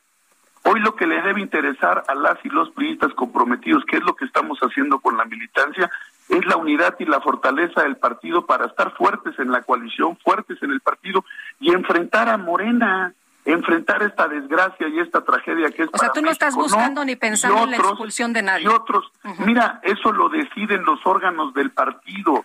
Todo mundo en el PRI es libre de emitir su opinión, pero ¿sabes cuál es la ventaja, Lupita? Que todos en el PRI nos conocemos, sabemos quiénes son los que los que los que denuncian, los que comentan, los que opinan, o sea, nosotros sabemos, este es un tema interno siempre, aquí escuchamos a todas las voces, no las comparto, pues no me merecen ninguna opinión, qué bueno, los escuchamos, le damos para adelante, nosotros seguiremos trabajando y al final del camino yo sí concentrado en los temas importantes del país, cómo resolver la seguridad, cómo resolver la economía, cómo resolver el empleo, la inversión, la salud, esos son los temas importantes para el país, los respeto, Este es un partido plural que escucha todas las voces, así que nosotros seguiremos trabajando. Eh, Alejandro, en, en el tema de cómo se va a elegir al candidato presidencial en, en los próximos tiempos, ¿qué preferencias tienes eh, y, y, y te, te, te considerarías tú también como un posible candidato? Mira, yo te diría algo, Sergio, qué bueno que me lo preguntas y como siempre esta entrevista con apertura que agradezco mucho la, la disposición siempre del medio y muchas gracias. Mira, yo te diría que estamos trabajando eso, Sergio. Estamos construyendo un método. Cada partido político a lo interior, en el interno, tiene un mecanismo de elección de su candidato o su candidato a la presidencia de la República. Creo que habremos de trabajar en ello. Yo tengo el mayor compromiso para seguir fortaleciendo la coalición. El PAN tiene una militancia vigorosa, sólida, tendrá su mecanismo, lo mismo que el PRD. Hemos platicado los dirigentes nacionales y estamos construyendo un mecanismo, desde el mecanismo de primero eh, impulsar a la candidata o el candidato de cada partido político, después tener el mecanismo con reglas claras, con el método de cara a la sociedad, en una participación de cómo construimos el candidato o la candidata de la coalición, con encuestas, con elecciones primarias, como mucha gente ha planteado, cómo planteamos no solo una coalición legislativa que estamos trabajando, sino una coalición electoral, pero una coalición de gobierno, Sergio, ir a los gobiernos de coalición con la sociedad, con las mejores mujeres y hombres, con una propuesta, con un proyecto de gobierno, un proyecto de nación sólido que resuelva los temas del país y que lo encabece mujer u hombre en este proyecto rumbo al 24. Creo que ese es el mecanismo que estamos haciendo, fortalecer la coalición, eh, tener esa certeza y esa certidumbre de seguir trabajando en equipo y así lo vamos a hacer. Y con respecto a lo que me preguntas el 24, yo he sido claro y enfático, Sergio. Hoy mi compromiso es ser el presidente del Comité Ejecutivo Nacional del PRI, cumplir mi periodo estatutario. A mí no me interesa ninguna otra cosa, no me distrae el 24, no me distrae nada. Yo estoy concentrado en ser el presidente del Comité Ejecutivo Nacional del PRI, trabajar para ganar en Coahuila y el Estado de México como vamos a ganar, vamos muy, muy bien construyendo y trabajando y obviamente el PRI que sea un pilar sólido, que aporte, que trabaje, que construye para la candidatura presidencial de la coalición en el 2024 y allí estaremos todos sumando nuestro esfuerzo para ir con el mejor perfil y para ganar a favor de México. O sea, Alejandro, lo que nos dices es que no estás pensando en alargar en más eh, tu, tu eh, presidencia en el PRI, como están señalando, que vas a, alargar tres meses y luego quedarte Lupita, para el 24. Lupita, te lo digo con enorme cariño. Yo respeto todo lo que dicen, lo lamento lo lamento porque quienes opinan eso, yo creo que no conocen al partido y andan despistados. El partido tiene método, tiene formas, tiene reglas. Los, los priistas así hemos sido toda la vida. Quieren hablar de otros temas. Hay que hablar de cómo combatir al gobierno, de cómo señalar los errores, de cómo construir. Yo voy a estar en el periodo estatutario que marca mi dirigencia. Así de sencillo, Lupita. Yo gané un proceso interno a mí no me puso ningún presidente de la República como a otros. Yo gané el proceso interno con cerca de dos millones de votos, gané en todo el país con la militancia priista. Entonces nosotros tenemos un compromiso con nuestra gente, eso es lo que vamos a hacer. Lamento mucho que algunos correligionarios le sigan el juego al gobierno porque traen la misma narrativa del gobierno. Lo que deben de hacer es tener una posición firme con respecto al gobierno y que no pareciera que están en la misma narrativa de ellos, pero pues yo lo respeto, así es, así es este partido eh, abierto como el nuestro y seguiremos trabajando de cara a la sociedad. Así que nosotros firmes, listos y listos y trabajando fuerte para el 2023 y el 2024. Alejandro Moreno, presidente nacional del PRI, gracias por conversar con nosotros. Te agradezco mucho, Sergio, Lupita y Sergio, agradezco mucho la oportunidad y la apertura siempre profesionales, siempre con esta apertura de poder decir lo que uno piensa y lo que uno tiene. Los felicito y gracias por ese periodismo valiente que hacen. Muy buenos días, ¿eh? Gracias, buenos días. Son las ocho con diecisiete minutos. El coordinador del PRI en el Senado, Miguel Ángel Osorio Chong, señaló que el líder priista, Alejandro Moreno, busca alargar su gestión. Vamos con Misael Zavala, que nos tiene la información. Adelante, Misael. Sergio, buenos días. Lupita, buenos días. Efectivamente, Sergio, pues el senador periodista Miguel Ángel Osorio Chong lanzó severas críticas contra el líder nacional del PRI, Alejandro Moreno Cárdenas, entre ellas que pues busca con ilegalidades alargar su gestión como presidente del Partido Revolucionario Institucional hasta las elecciones del 2024. Está pensando en alargarla tres meses y después quedarse para estar todo el proceso del 24 y eso es ilegal eso no lo podemos permitir porque no solo viola los estatutos, sino además se quiere quedar con el partido, fue lo que afirmó el senador Osorio Chong, que también coordinador del PRI en el Senado, advirtió que verá en tribunales a Moreno Cárdenas ante todas las ilegalidades que está cometiendo en el revolucionario institucional. Incluso, eh, pues Osorio Chong destacó que eh, Alejandro Moreno Cárdenas busca tratar de expulsar a algunos ex líderes priistas que han estado dando declaraciones en contra de, eh, del llamado alito debido a que pues ya buscan la renovación en, la dirigencia nacional del PRI. Le advirtió, nos veremos en tribunales. También insistió en que Moreno Cárdenas debe llamar a elecciones para renovar a la dirigencia nacional del PRI, para que haya un nuevo liderazgo que encabece los trabajos de la elección presidencial del 2024. Incluso el senador y exsecretario de Gobernación le respondió a Lito que lleva dos años de derrota tras derrota y está arrastrando al PRI a su desprestigio. Sergio Lupita, hasta aquí la información. Gracias, Misael. Buenos días. Buenos días. Y vamos a platicar esta mañana con la embajadora eminente Marta Bárcena sobre esta reunión del 12 de julio entre los presidentes de México y de los Estados Unidos, donde se va a poner en la mesa, bueno, entre otros temas, el de la migración. Embajadora, preguntarle sobre, pues esto que usted también ha expresado, una reforma migratoria integral. Y usted ha dicho que ojalá el Congreso de los Estados Unidos proceda a esto, porque si no vamos a seguir viendo lo que hemos visto en los últimos años, estas tragedias donde no nada más los mexicanos, sino centroamericanos, eh, gente que quiere llegar a los Estados Unidos pierde la vida en el intento. Así es, Lupita. Buenos días, buenos días, Sergio. Mira, lo que tenemos aquí es un fenómeno y una, un reto de muchas dimensiones. Es evidente que la muerte por asfixia de estas más de 51 personas es eh, responde o es resultado también del tráfico ilícito de personas. Y esto es algo en lo que deben concentrarse los dos gobiernos de México y Estados Unidos en combatir, porque eh, el, el tráfico de personas está dejando ahorita quizás más dinero que el tráfico de drogas y está aprovechando la vulnerabilidad de los migrantes. ¿Por qué esta vulnerabilidad? Uno, por las razones, obviamente las causas de origen, por qué migran, puede ser por la inseguridad en sus comunidades, puede ser por la pobreza, puede ser porque muchos sí tienen trabajo donde, donde viven, sobre todo en México hay algunos que tienen trabajo, pero el diferencial de salarios con los trabajos que les ofrecen en los Estados Unidos hace muy atractivo que migren para que en unos cuantos años puedan tener un ahorro que les permita solventar sus gastos en sus países de origen, en sus comunidades de origen y quizás tener aspiraciones mayores como construir una casa, comprar un coche, etcétera. Pero ¿qué pasa también? Hay factores que se llaman de atracción. Y ahorita Estados Unidos está en una economía de pleno empleo. Yo acabo de regresar de los Estados Unidos y me impresionó, tomé fotografías de que por donde vayas, a la tienda y restaurante que entres, a la empresa por lo que pases, hay letreros de estamos contratando. Eh, el pago de por hora en Estados Unidos, el pago mínimo por hora en Estados Unidos es 15 dólares. Había lugares que estaban ofreciendo, para empezar, cuando menos 20 dólares por hora y, eh, por supuesto, prestaciones y demás. ¿Qué pasa?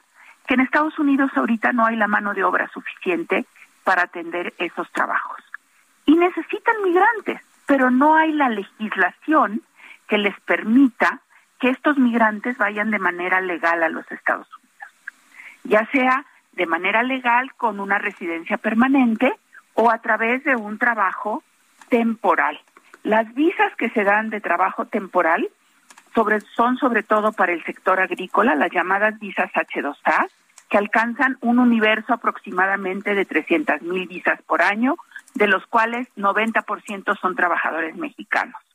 Eso no alcanza a cubrir las necesidades laborales de Estados Unidos. Y aparte están especializadas en un sector. Y por, por otra parte, en los grandes factores de presión que ya dije para salir. Si no hay una reforma migratoria integral en los Estados Unidos, vamos a seguir viendo la migración indocumentada y el abuso de los traficantes de personas, de la vulnerabilidad de estos migrantes. Bueno, entonces habría que hacer una reforma una reforma migratoria ya en los Estados Unidos, pero nosotros no tenemos alguna responsabilidad por estar expulsando población que no puede encontrar un trabajo que, que, que lo mantenga, que le permita vivir dignamente en México. Sí, y a eso me referí también en mi comentario, Sergio. Obviamente las personas migran porque eh, tienen situaciones de inseguridad, tienen situaciones de pobreza, tienen situaciones de falta de empleo. Pero, eh, eh, y esa es la gran responsabilidad de, de México y de otros países que de donde salen los migrantes. Dar esas condiciones de seguridad, dar esas condiciones de empleo, dar esas condiciones de oportunidades. y eso, sin duda alguna, lo tenemos que hacer y darle prioridad en México. Pero de ahí a pensar que, que eso va a parar la migración, yo creo que es un, es un diagnóstico poco adecuado, Sergio, porque habrá personas que sigan migrando por el diferencial de salarios y porque, porque quieren buscar otros horizontes. Muy bien. Pues, eh, embajadora, como siempre, agradecemos mucho que pueda conversar con nosotros. Muy buenos días. Muy buenos días, Lupita. Muy buenos días, Sergio. Son las ocho con veinticuatro. Regresamos.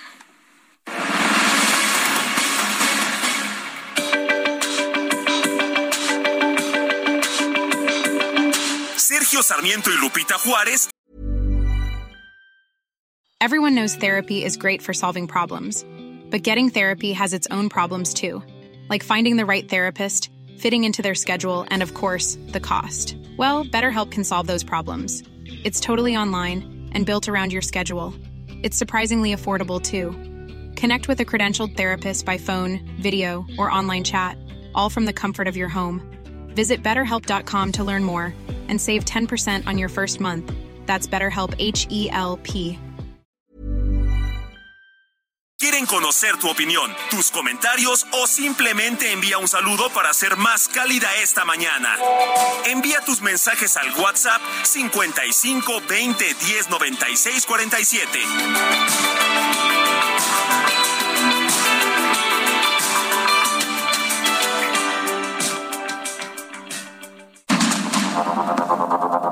Continuamos con Sergio Sarmiento y Lupita Juárez por el Heraldo Radio.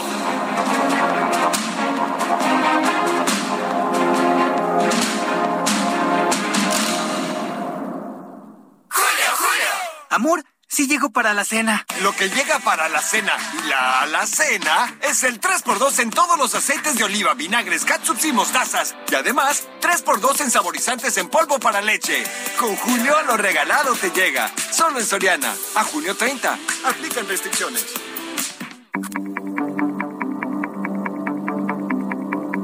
Jaque Mate con Sergio Sarmiento.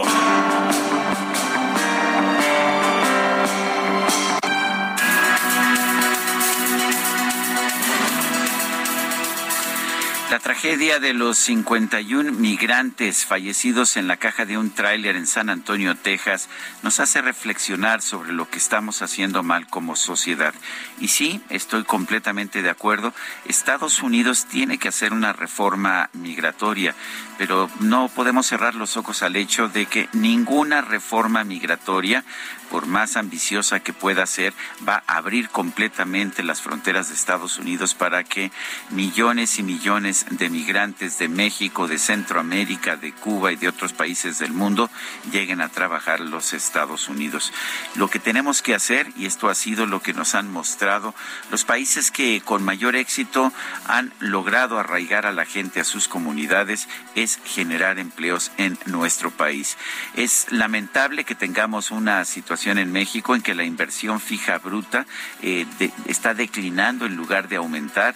Es terrible el hecho de que no estemos pudiendo generar más empleos y mejor pagados en México. Eh, se ha pensado que todo se podría arreglar subiendo el salario mínimo y bueno, pues lo único que ha ocurrido en realidad es que el número de personas que ganan salario mínimo o cantidades muy cercanas al salario mínimo ha aumentado, pero en realidad los salarios, los salarios en su conjunto siguen siendo muy bajos en nuestro país. ¿Por qué? Porque esa no es la manera de generar prosperidad. Si queremos realmente evitar que los mexicanos quieran buscar una mejor vida en los Estados ¿por qué no aplicamos aquí en México algunas de las políticas que le han permitido a Estados Unidos ser un país más próspero? Permitamos la inversión, dejemos que quien quiera producir electricidad lo haga, que quien quiera invertir en petróleo lo haga también, permitamos que haya actividad económica y que se generen empleos. Cuando eso ocurra, por supuesto, en México tendremos empleos suficientes y bien pagados como para que la gente no tenga la tentación de irse a los Estados Unidos. Yo soy Sergio Sarmiento y lo invito a reflexionar.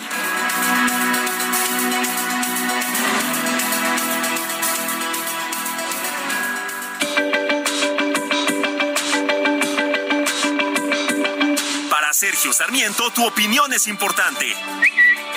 Escríbele a Twitter en arroba Sergio Sarmiento.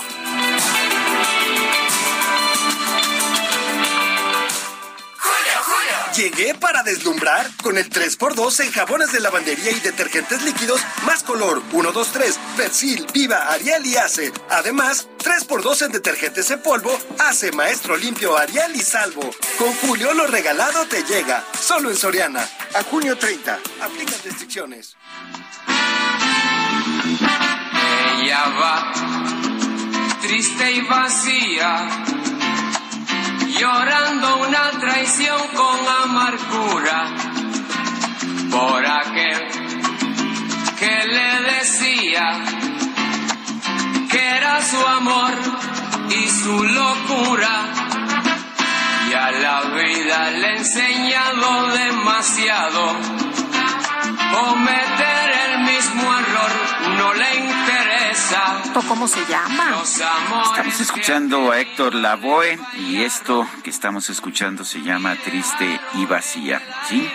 Héctor Lavoe, una de las grandes voces de la salsa, de los fundadores de la salsa, con una historia personal muy complicada que lo llevó pues a morir, a, eh, lo llevó a morir joven en, cuando tenía tenía apenas cuarenta y tantos años, ahora le encuentro, eh, bueno, sí, falleció en 1993 y nació en 1946, pues no tenía, no tenía ni siquiera 50 años al fallecer. Esto debido pues precisamente a los problemas de alcohol y de drogas que sufrió. Pero era un hombre muy intenso, un hombre que le daba una vida muy especial a la salsa. Escuchemos a Héctor Lavoe. Pues esperemos que estén bailando nuestros amigos esta mañana. Oye, vámonos a los mensajes al rato. Dice una persona del auditorio, los linchamientos en lugar de quemados van a ser fusilados si es que se aprueba esa propuesta. Saludos, dice Michael Wolfe de la Ciudad de México. Sería más bien revertir la impunidad. Dice otra persona, ahora resulta que tenemos que agarrarnos a balazos con la delincuencia y legalmente matamos a alguien y nos vamos a la cárcel. Me preocupa porque así como le, así como le ayudamos al PRI es Víctor Jiménez de Coacalco. Eh, Socorro Gutiérrez, eh, eh, perdón, Socorro Rodríguez nos dice esta mañana, Lupita y Sergio, buen miércoles, día de San Pedro y San Pablo. Uf, flaco favor le hace Alejandro Moreno a su partido con sus trasnochadas propuestas. Gracias, soy Soco, Soco Rodríguez. Bueno, son las 8 de la mañana con 36 minutos. La Comisión Nacional del Agua informó que a partir del primero de julio, las empresas deberán cumplir obligatoriamente con la medición de su consumo de agua. El ingeniero José Luis Luege Tamargo fue director de la Comisión Nacional del Agua y bueno, es presidente de la organización civil Ciudad Posible. José Luis Luege, buenos días, gracias por tomar nuestra llamada. ¿Cómo ves esta decisión? ¿Ayuda en algo esta, esta medición obligatoria del consumo de agua de las empresas? Gracias, Sergio. Qué gusto saludarte a ti, a Lupita y a todo el, a todo el equipo. Mira, yo digo que la medición es un tema imprescindible, imprescindible para que realmente conozcas el balance del recurso del agua, tanto de aguas superficiales como de aguas profundas, y sobre todo tener eh, el, conocimiento, el conocimiento exacto de cuál es la disponibilidad que tenemos de agua. Entonces es absolutamente necesario, ¿no? En segundo lugar, la medición es obligatoria, este, Sergio, no es un asunto de la NMX que se está anunciando, y yo quería, si me permites, leer en unos segundos.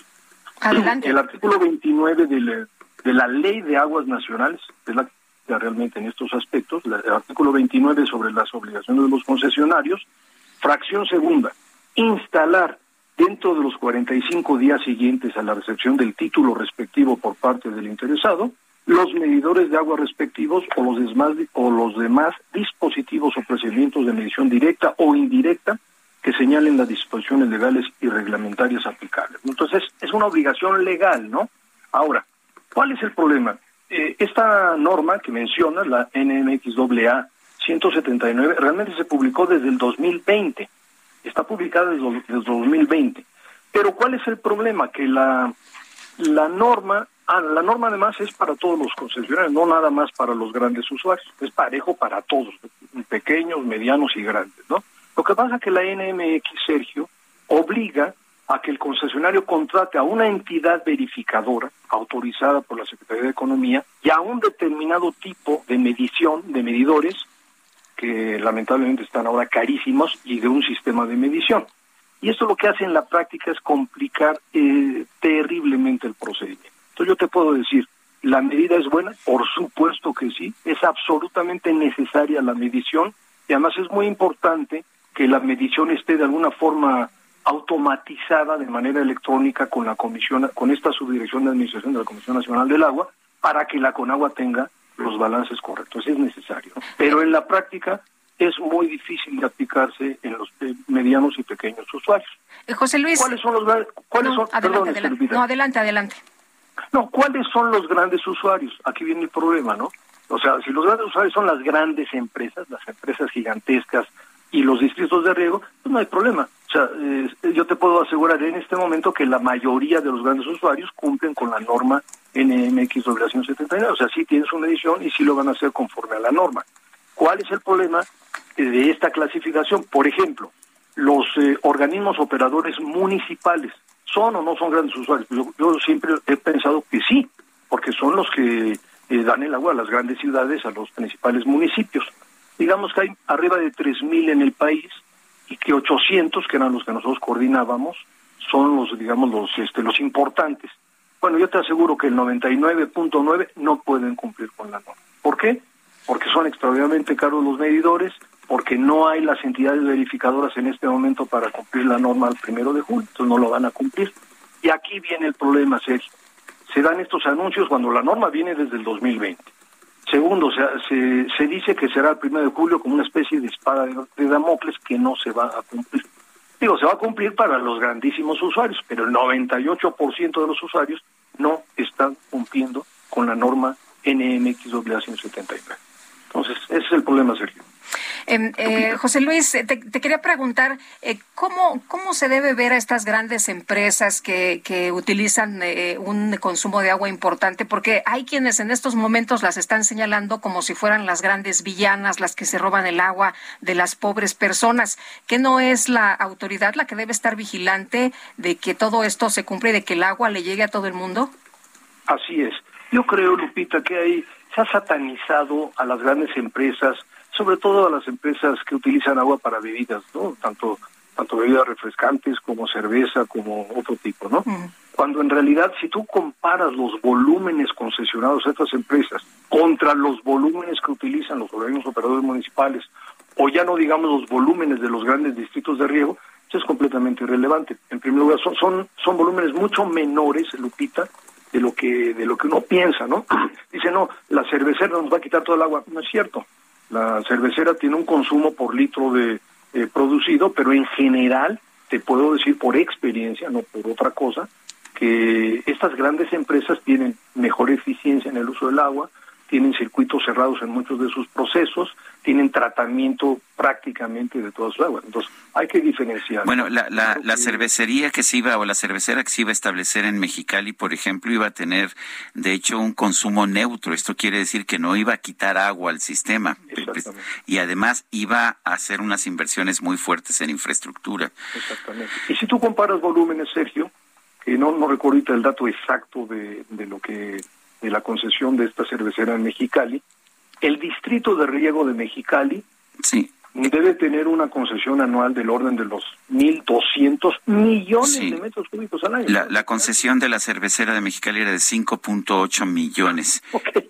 Bueno, gracias por recordarme, no, no, lo recordaba. Bueno, imagínate, el distrito de riego debe tener una concesión de, del orden de 1.100, 1.200 millones de metros cúbicos de agua al año. De hecho, el problema, José Luis, el problema no está en el campo, el 70% del agua que estamos usando está en el campo y por ejemplo ahora incluso en Nuevo León se sigue haciendo de este riego por inundación para sobre todo para los cultivos de naranja y te dicen los productores es que si no riego así, si no uso toda el agua me la quitan. No no está mal el sistema. Totalmente.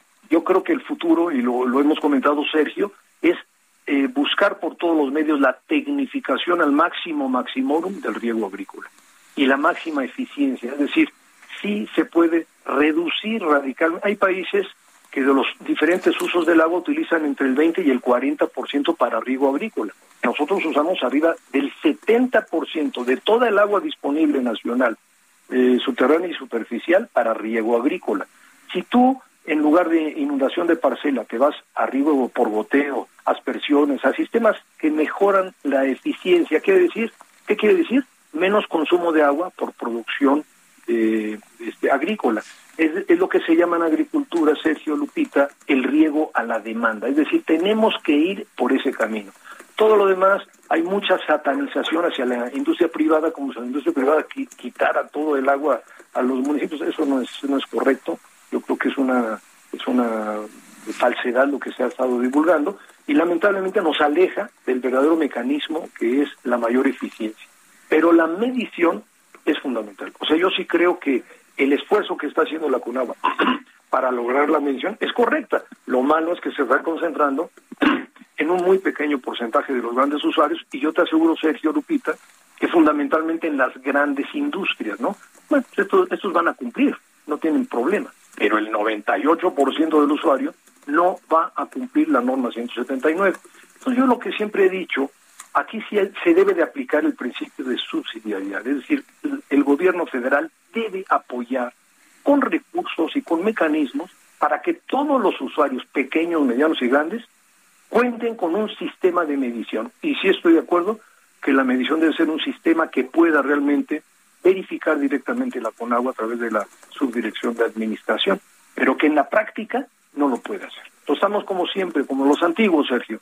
Eh, acátese, pero no se cumpla. No pueden cumplir, entonces no se va a cumplir esa norma primero. Gracias, José Luis Luege, por hablar con nosotros. Al contrario, Sergio Lupita, a todo tu equipo, eh, buenos días. 8 con 45. Llegó una oferta para los amigos. 4x3 en todas las botanas Barcel y Sabritas. Y además, 12 packs de cerveza en lata de las marcas Tecate Regular o Light, Curse Light e Indio. De 160 a solo 99 pesos con 200 puntos. Con Julio lo regalado te llega. Solo en Soriana. A junio 30. Aplican restricciones. El Químico Guerra. Con Sergio Sarmiento y Lupita Juárez. Hola Químico, ¿cómo te va? Buenos días. Lupita, Sergio, muy buenos días. Estoy escuchando a José Luis que tiene toda la razón. Hemos manejado una serie de mitos que se están pues retroalimentando, ¿no? A través de mal periodismo que no analiza realmente lo que se dice en relación a que la industria es la principal depredadora del agua y que hay que cortarle las concesiones, etcétera. Eso es una burrada absoluta porque el principal usuario, lo dijiste tú muy bien, Sergio, es un campo deficitario y gran desperdiciador del agua. El 72% del total del agua en México se usa en el campo. ojalá se pueda llevar a cabo esto de la medición. Hablando de el agua y de eh, las cuestiones del mar, estoy aquí en Baja California Sur viendo el mar de Cortés en, en todo su esplendor y viendo una noticia precisamente hablando del mar que me llamó la atención, Sergio Lupita. El Parque Aurora, les voy a presentar el Parque Aurora. Es el parque eólico más grande del mundo, fíjense, 5.500 megawatts con 370 aerogeneradores de 15 megawatts cada uno. 5.500 megawatts, ¿qué dirán los escuchas? No sé, mucho es poco. Para que vean, el principal generador de electricidad en México es la sucia este, termoeléctrica de Tula. Da un escándalo desde el punto de vista ambiental. Pero es el generador más grande de electricidad en México, produce 1.500 megawatts, Tula. Este parque va a producir 5.500 megawatts. Fíjense, es suficiente para alimentar 5 millones de hogares, es alrededor del 17% del consumo total de electricidad de Suecia. Se construirá entre las islas de Gotland y Öland, a 20 kilómetros de Gotland y 30 kilómetros de la isla Öland. Es el parque eólico marino más grande que jamás se haya construido en el planeta. La producción de electricidad total será de 24 terawatts hora por año. Como decía yo, es cuatro veces, genera cuatro veces más que la termoeléctrica de Tula, que es la más grande que tiene que tiene México. Eh, estoy citando al doctor Gilevi Priscar, que es el director de OX2, la empresa, ¿verdad? que junto con el gobierno sueco la van a construir. Aurora, junto con nuestros otros parques eólicos marinos, constituye una parte importante de la producción de electricidad en Suecia y podremos así alcanzar pronto los objetivos climáticos y la independencia energética de Suecia. Ahorita, precisamente, frente al conflicto entre Ucrania y Rusia, ¿verdad? Donde Rusia está cortando los suministros de gas como una represalia, etcétera. Bueno, pues el obtener la eh, independencia eh, total de, electricidad en Suecia es uno de los objetivos que tiene este gobierno países que son ricos en viento, se me ocurre uno creo que se llama México, que tiene uno de los eh, campos eólicos más importantes del planeta. Oye, pero aquí, aquí lo que pasa es que los aerogeneradores se roban el viento. Ay, no, yo pensaba en eso, los suecos seguramente no se dieron cuenta. Pero bueno, mientras tanto van a producir un 17% de su eh, consumo total, que per cápita los suecos consumen bastante más energía eléctrica que nosotros, y van a eh, tener el 17%. En el momento en que se eh, conecte el switch de este parque eólico, Sergio, 17% de su electricidad, 5 millones de hogares tienen energía limpia garantizada. Eh, pues como ellos eh, no piensan en eso de que se roba el de Doms, lo robará el, viento, pero en fin, aquí las autoridades todavía están metidas en esas cosas, como con lo del riego, en vez de enfrentar al toro por los cuernos y decir el principal consumidor de agua es el campo, se dejan llevar por este canto de las sirenas, que es muy atractivo políticamente, no golpear a las industrias, Sergio Lupita. Bueno, muchas gracias, Químico Guerra, muy buenos días. Buenos días. Bueno, ya son 28 mil los niños vacunados contra COVID en la Ciudad de México. Carlos Navarro nos tiene el reporte. Adelante, Carlos.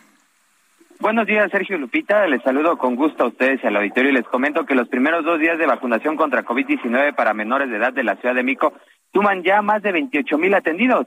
Al mediodía de ayer, la jefa de gobierno, Claudia Sheinbaum, dio el corte de atenciones. Escuchemos. Son 28.221 niños y niñas de 10 a 11 años, se calcula que son alrededor de 100 mil. Entonces, pues va más o menos en tiempo y proporción el número de niños y niñas vacunados. El gobierno capitalino informó el domingo pasado que del lunes 27 de junio al viernes 1 de julio se llevará a cabo la vacunación contra el COVID-19 con el biológico pediátrico de Pfizer para niñas y niños de 11 años cumplidos y de 10 años que vayan a cumplir los 11 antes del 31 de diciembre de este año. La aplicación para niños y niños de 11 y 10 años se realizará conforme a la letra inicial de su primer apellido y bajo el siguiente calendario. De la A a la C ya fue el lunes 27 de junio de la D a la G fue ayer martes 28 de junio. Hoy, de la H a la M, de la N a la R será el jueves 30 de junio y de la S a la Z el viernes primero de julio. Recordarle a nuestros escuchas que si tienen menores de 10 o 11 años, los requisitos son ser acompañados por algún adulto mayor, llevar el acta de nacimiento en este caso y que respeten el día de la vacunación como lo planteamos en el calendario. Recordemos que son 39 puntos de vacunación que abren de las 8 de la mañana a las 3 de la tarde. Sergio Lupita, la información que les tengo. Carlos Navarro, gracias. Hasta luego, buenos días. Buenos días, y Mario Miranda, que anda por allá en Iztapalapa. ¿Qué más tenemos, Mario? ¿Qué tal, Lupita? Sergio, buenos días. Pues continuamos aquí en la colonia San Juan Jalpa, en la avenida San Lorenzo, donde continúan los trabajos para la reparación de esta tubería de agua que resultó afectada el día lunes. Por tal motivo tenemos bastante aceptación bien sobre la avenida San Lorenzo para todos los automovilistas que se dirigen hacia la avenida Agua. Está cerrado este sentido, por lo cual se habilitó un contraflujo en el sentido opuesto para los automovilistas que se dirigen hacia la zona de Ermita. Está utilizándose dos carriles para estas personas para habilitar la vialidad, pero la carga vehicular pues es bastante lenta en esta zona de Iztapalapa. Continuaremos pendientes desde Iztapalapa. Muy bien, Mario, muchas gracias. Buenos días. Y vamos ahora con Israel Lorenzana. Adelante, Israel. Sergio Lupita, muchísimas gracias. Un gusto saludarles. Tenemos información ahora del Paseo de la Reforma. Ya hemos hecho un recorrido prácticamente desde la zona del circuito interior hasta la Avenida de los Insurgentes, algunos asentamientos a la altura de la glorieta del Ángel de la Independencia y también al cruce con la Avenida de los Insurgentes. Nada para pensar en alguna alternativa, únicamente se trata de lento cambio de luces en el semáforo. Aquí, por supuesto, como una buena opción, Avenida Chapultepec, esto con dirección hacia la zona del centro histórico. Sergio Lupita, la información que les tengo. Gracias, Israel. Hasta luego.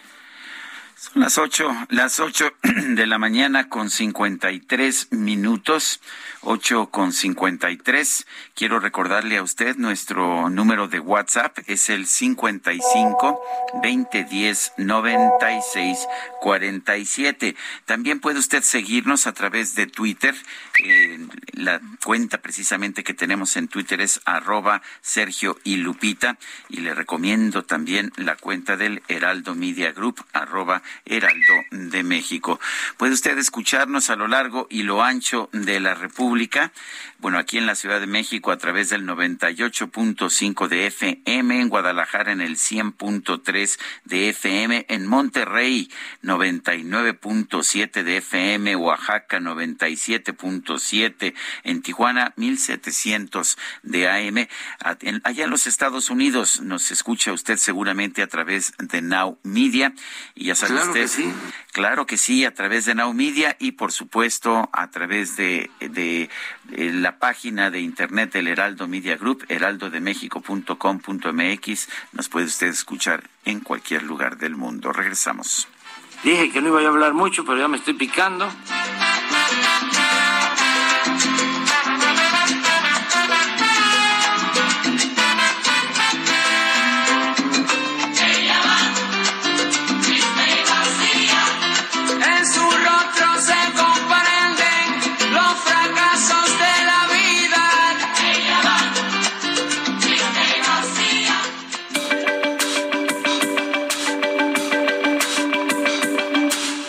Sarmiento y Lupita Juárez quieren conocer tu opinión, tus comentarios o simplemente envía un saludo para hacer más cálida esta mañana. Envía tus mensajes al WhatsApp 55 20 10 96 47.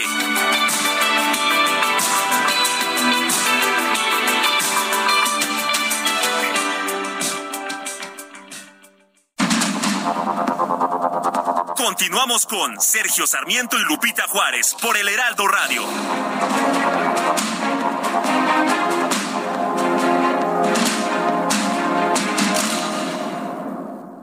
¿Sabías que tienes un superpoder en tus manos? Con la API Web de Cinepolis, compra tus boletos sin hacer fila y recibirás un cupón en tu correo para que puedas disfrutar de un Maxi Combo Mix por solo 219 pesos.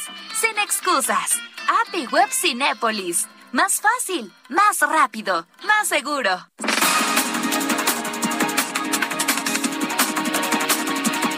Son las nueve de la mañana con un minuto. Vamos a un resumen de la información.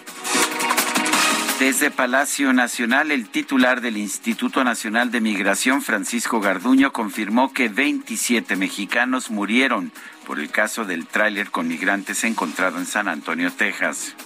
En el tráiler viajaban 67 migrantes, se incrementó a 51 el número de fallecidos, 39 mujeres y 12 hombres, fallecidos mexicanos 27, hondureños 14, guatemaltecos 7, salvadoreños 2 y un cuerpo pendiente por identificar.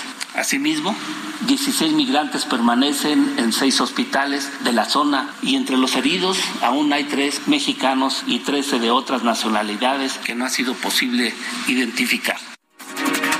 Por otro lado, Francisco Garduño señaló que el conductor del tráiler implicado en este caso ya fue identificado como Homero N., quien intentó hacerse pasar por uno de los sobrevivientes. El conductor fue identificado como Homero N., mismo que intentó hacerse pasar como uno de los sobrevivientes, por lo que fue detenido con otras dos presuntos responsables. En los registros del Instituto Nacional de Migración no se encontraron datos del conductor acusado de conducir el tráiler. La agencia de ICE en Estados Unidos de seguridad informó que ya se encuentran tres personas detenidas como presuntos responsables del tráfico de personas y homicidio. El chofer se hace pasar por migrante irregular para evitar ser detenido. En este espacio, Felipe Betancourt, dueño de la empresa Betancourt Trucking and Harvesting, cuyo nombre estaba escrito en el tráiler involucrado en el caso de San Antonio, Texas, rechazó estar relacionado con traficantes de personas. Las placas, ni el número de la unidad, ni nada de eso corresponde a nuestra, empresa. Lo único que, ¿verdad? que corresponde son los números de, para poder uno operar en las, calles de Texas. Es lo único que, que ¿verdad? que viene hacia nosotros, sea, con el que nos conecte ese camión, pero pues nosotros no tenemos nada que ver. El secretario de Relaciones Exteriores, Marcelo Ebrard, acordó con su homólogo de Guatemala, Mario Búcaro, trabajar de manera coordinada para castigar a los responsables de las 51 muertes de migrantes en Texas. Carmen Moreno Toscano, subsecretaria de Relaciones Exteriores, encabezó la conmemoración del aniversario número 45 del restablecimiento de las relaciones diplomáticas entre México y España. La jefa de gobierno de la Ciudad de México, Claudia Sheinbaum, destacó que la Secretaría de las Mujeres cuenta con mecanismos para brindar apoyos económicos a las capitalinas que han sido víctimas de violencia de género este apoyo económico que se les da. Porque muchas veces una mujer no sale de casa o no se atreve a denunciar o no se atreve a alzar la voz, pues porque no tiene la independencia económica, no tiene la autonomía económica. Y asociado a este apoyo que se les da, pues el apoyo que hay en las lunas. En las lunas, ustedes las conocen, pues es el apoyo psicológico, el apoyo jurídico, el apoyo legal que se sientan protegidas por su gobierno, que sientan que no están solas.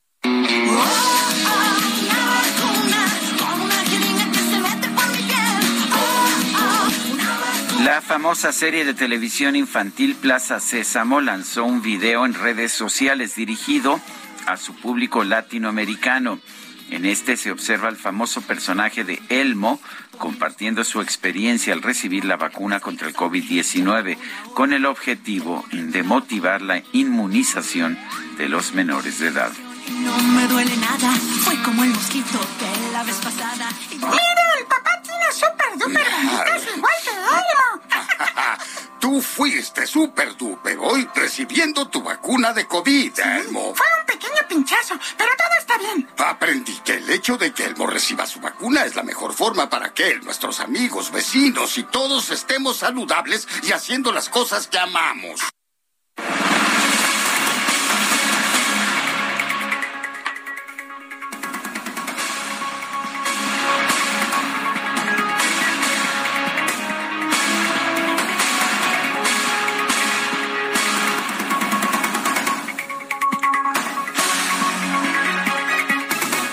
Seguimos con la información. Durante la jornada de vacunación infantil contra el COVID-19 se registró una balacera a las afueras del Centro de Salud Francisco y Madero en Puebla, la cual dejó un saldo de cuatro personas heridas. Claudia Espinosa, nos tienes todos los detalles. Te escuchamos. ¿Qué tal? ¿Cómo están? Los saludo con gusto para darles a conocer que, bueno, después del incidente ocurrido el mediodía en el Centro de Salud Francisco y Madero de la ciudad de Puebla, donde dos sujetos a bordo de una motocicleta balacearon a las personas que se encontraban en la fila para esperar la vacunación COVID-19 de sus pequeños hijos, esto para atacar a un sujeto de nombre Fernando N., que ya se encuentra bajo el resguardo de las autoridades municipales. Hay que mencionar que ante esta situación, la Secretaría de Salud determinó modificar el centro de salud donde se realizaría la vacunación para los días 28, 29, 30 y primero de julio, con lo que este centro de salud ya no será utilizado esta mañana. Asimismo, de acuerdo con los reportes de las autoridades sanitarias, las cuatro personas lesionadas se mantienen estable. Un padre con sus dos pequeños hijos han sido ya evaluados y se mantienen en observación médica. Es el reporte que les tengo desde Puebla. Muy bien, pues muchas gracias por la información, Claudia. Muy buenos días. Bueno, y el periodista Jorge Castillo se encontraba formado en el Centro de Salud Urbano en el Francisco y Madero en Puebla cuando se desató este ataque que dejó a cuatro lesionados. Lo tenemos precisamente en la línea telefónica. Jorge Castillo Loyo es director de Mediática Noticias y testigo de la balacera allá en ese centro de vacunación. Jorge Castillo, gracias por tomar nuestra llamada. Cuéntanos qué sucedió, cómo, cómo lo sentiste, qué pasó. ¿Qué tal, Sergio? Un gusto saludarte a ti y a todo tu auditorio. Pues sí, fíjate que nos encontrábamos formados ahí en el Centro de Salud Francisco y Madero, ahí eh, cuando pues íbamos a, vacunar a mi hija, llegamos muy temprano, muchísima gente, de veras, muchísima gente, por lo menos yo le calculo como ocho calles serpenteando la fila que había, fue, ya llevábamos varios minutos ahí cuando de repente empezó, nosotros estábamos como a dos calles, dos calles de distancia del centro de salud de tan larga que era la fila. Ya llevábamos varios minutos ahí, estaba fluyendo muy rápido la vacunación cuando de pronto la gente empezó a, empezó a regresarse, a regresarse en la fila y a decir que había una balacera, que mejor nos fuéramos muchos dudamos, mucha gente se quedó, pero yo uno, pues yo uno me, no sale el instinto periodístico, con las medidas necesarias y con cuidado fui hace, me salí de la fila y fui acercándome junto con mi hija de la mano al lugar, ya había mucho movimiento policíaco, cuando llegamos en esos momentos ya la gente se estaba parando, te llevaban varios minutos ya tirados este, resguardándose en el suelo, ya estaban este, levantando con los policías municipales, ahí a la gente le estaban diciendo que ya había calma, ya habían, eh, ya, ya empezaban a montar las las cintas para para que la gente no se acercara donde estaban los lesionados. A lo lejos se veía que había unas personas lesionadas, no se sabía todavía el grado de las lesiones. Fue así como nos acercamos y empezamos a hacer pues el trabajo de reporteo.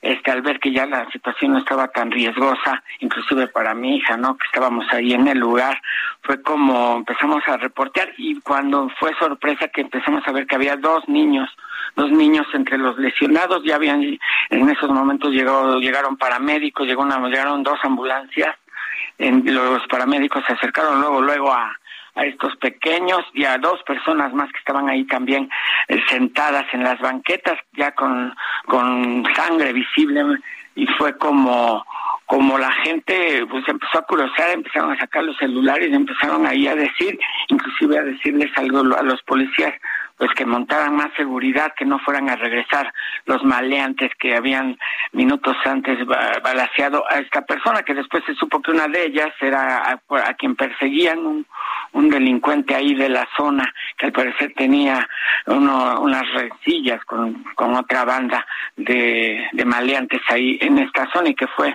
baleado, pero no fue, no fue muerto, fue así como a los niños los empezaron a, a subir, los subieron a una camilla para llevarlos a la ambulancia. Ahí la gente arrancó aplausos a los niños, les empezaron a, gritar, a dar gritos de apoyo, que guerreros, que van a salir bien. El niño, el niño, los niños no rebasaban los 10 años de edad. El niño iba muy serio, este como viendo hacia todos lados. La niña sí era la que estaba más lesionada, al parecer tuvo un balazo en, en uno de sus muslos, en una, una pierna, iba llorando, la mamá iba a su lado, este, al parecer esta niña, lo que dicen es el es hija de, eh, perdón, el niño, al parecer el niño es el hijo de una de las personas lesionadas. También hubo otra persona que se dice que también este fue herido, pero por una bala perdida luego que llegó este, sujeto, un par de sujetos en motocicleta ahí a lesionar. Fueron esos momentos que se vivieron de mucha angustia, la gente corriendo, mamás jalando a sus hijos, corriendo pues como despavoridos, fue, fue como se fueron yendo del lugar. Y sin embargo pues mucha gente también se quedó sin importarle toda esa situación, simplemente se resguardaban, pero sí hubo mucha tensión en esos momentos, Sergio. Pues eh, realmente realmente muy inquietante. Yo te agradezco Jorge esta pues esta crónica esta narrativa que viniendo además de alguien que estuvo ahí es mucho más valiosa. Un fuerte abrazo. Igualmente que tengas buen día bueno, y María Sánchez también estuvo por ahí, fue testigo de la balacera en este centro de salud. María, ¿qué tal? Muy buenos días. Hola, muy buenos días a todos. Oiga, cuéntenos, ¿usted cómo vivió, escuchó las detonaciones? ¿Usted ya estaba adentro, estaba en la fila? ¿Cómo, cómo vio todo? Pues este, yo me encontraba con mi hijo a una calle más o menos y sí se alcanzó a escuchar un poco, pero pues por este, la misma gente y ruido, pues no, como que no, este, pues no alcanzamos a distinguir, ¿no? Este, fue hasta que empezó a correr la gente cuando pues lo importante que queríamos pues era resguardar a los niños. Eh, porque pues sí se vivió un momento de, de caos porque empezaron a gritar que estaban balanceando y pues sí mucha gente se salió de la fila y empezó a correr con sus niños entonces este bueno en mi caso yo me quedé ahí en la fila lo único que hice fue atrincar a mi hijo a la pared y este y pues ver qué, qué es lo que estaba sucediendo pero este pues sí hubo crisis de nervios incluso los los papás que estaban pues digamos enfrente de donde pasaron los hechos pues sí se tuvieron que tirar al piso. Este y pues en el momento se corrió el rumor de que se iba a suspender la, la vacunación entonces pues mucha gente se empezó a, ir. Pero usted se quedó, se quedó, se agachó, eh, protegió a su niño, se quedó en la fila o, o, o de plano que, que decidió irse? No, nosotros nos quedamos en la fila porque, pues, al momento, o sea, sí se llegó a escuchar, pero no teníamos claro qué era. Entonces, lo que hicimos fue atrincarnos a la pared y nos quedamos ahí, este, pues, a esperar a ver si se iban a, a seguir con la vacunación, porque a donde llegábamos en ese momento, pues, ya teníamos tres horas formados.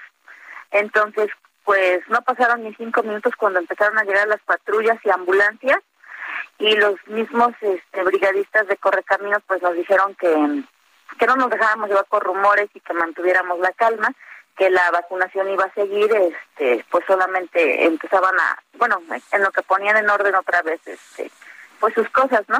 Entonces pues decidimos quedarnos ahí, obviamente, pues sí, con un poco de angustia, ¿no? Que pudiera pasar algo mayor, pero, pero pues también, este, pues importaba también vacunar a los niños. Claro. Sí se vacunó su niño entonces. Sí, sí, se vacunó, todavía tardamos unas dos horas para llegar, para pasar, pero sí, afortunadamente sí le tocó la vacuna. Muy bien, pero lo importante es que ustedes están bien. Gracias María por platicar con nosotros. Buen día. Hasta luego. Son las nueve con catorce. Nuestro llegó a su fin, ya no se puede arreglar. Uy, pues para que tú sí te arregles, llega el 4x2 en todos los cosméticos y además 3x2 en todas las playeras para toda la familia. Sí, 3x2. Con Julio, lo regalado te llega. Solo en Soriana, a junio 30. Aplican restricciones. Válido en Hiper y Super. Bienvenidos, la elegancia y diplomacia. ¡Qué elegancia la de Francia! Micro deportiva.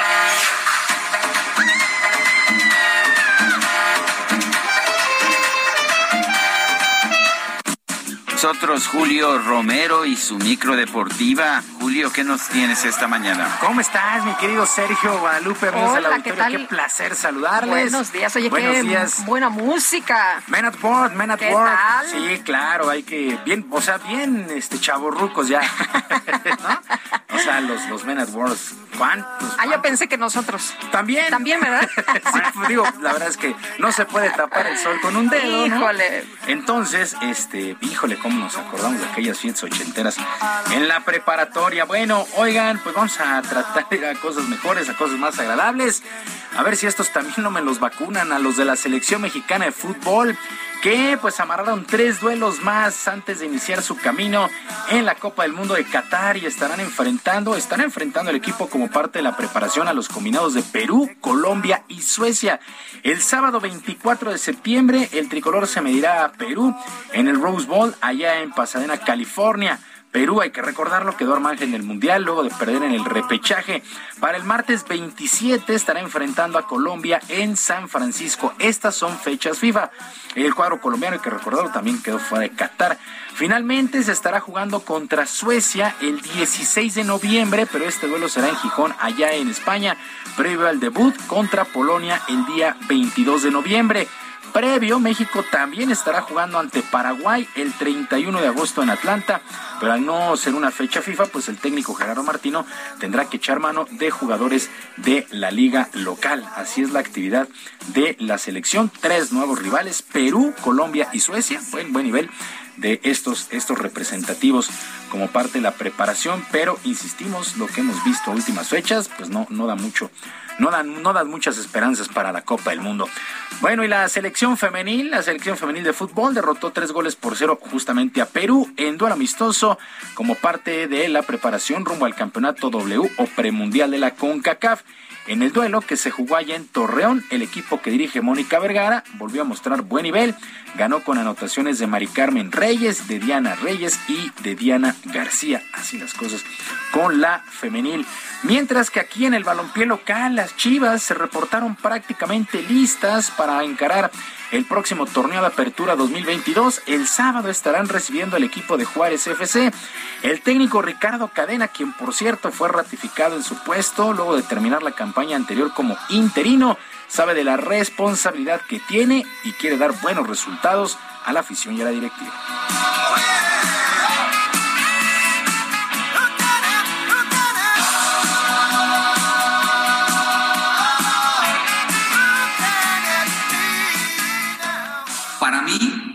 Compromiso, de error mío, comienza desde la jornada 1, en lo personal.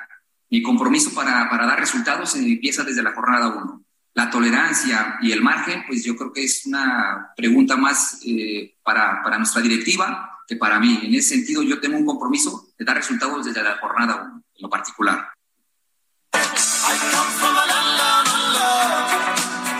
Bueno, Ricardo Cadena, la afición de Chivas tiene muchas esperanzas con este equipo. Y el mexicano Rafael Márquez regresará al Barcelona y lo hará como el director técnico del equipo B. A falta de la confirmación del club catalán, eh, catalán, distintos reportes desde España apuntan que el michoacano llegará al cargo en sustitución de Sergi Barjuan. Como jugador, Rafa Márquez en el Barcelona ganó 12 títulos, incluidos dos títulos de Champions League. Será muy atractivo ver a Rafael Márquez de concretarse en España, prácticamente lo dan como un hecho. Y ya que estamos en España, Grupo Orlegui, encabezado por Alejandro Irarragorri, se convirtió en el socio mayoritario del Sporting de Gijón. En la conferencia de presentación del nuevo Consejo de Administración, Irarragorri aseguró que el objetivo es regresar al equipo a primera división, estabilizar las finanzas y dar continuidad a los proyectos en fuerzas básicas. No quiso comprometerse con un tiempo determinado para lograr los objetivos y no ve al club como una nueva casa para el futbolista mexicano.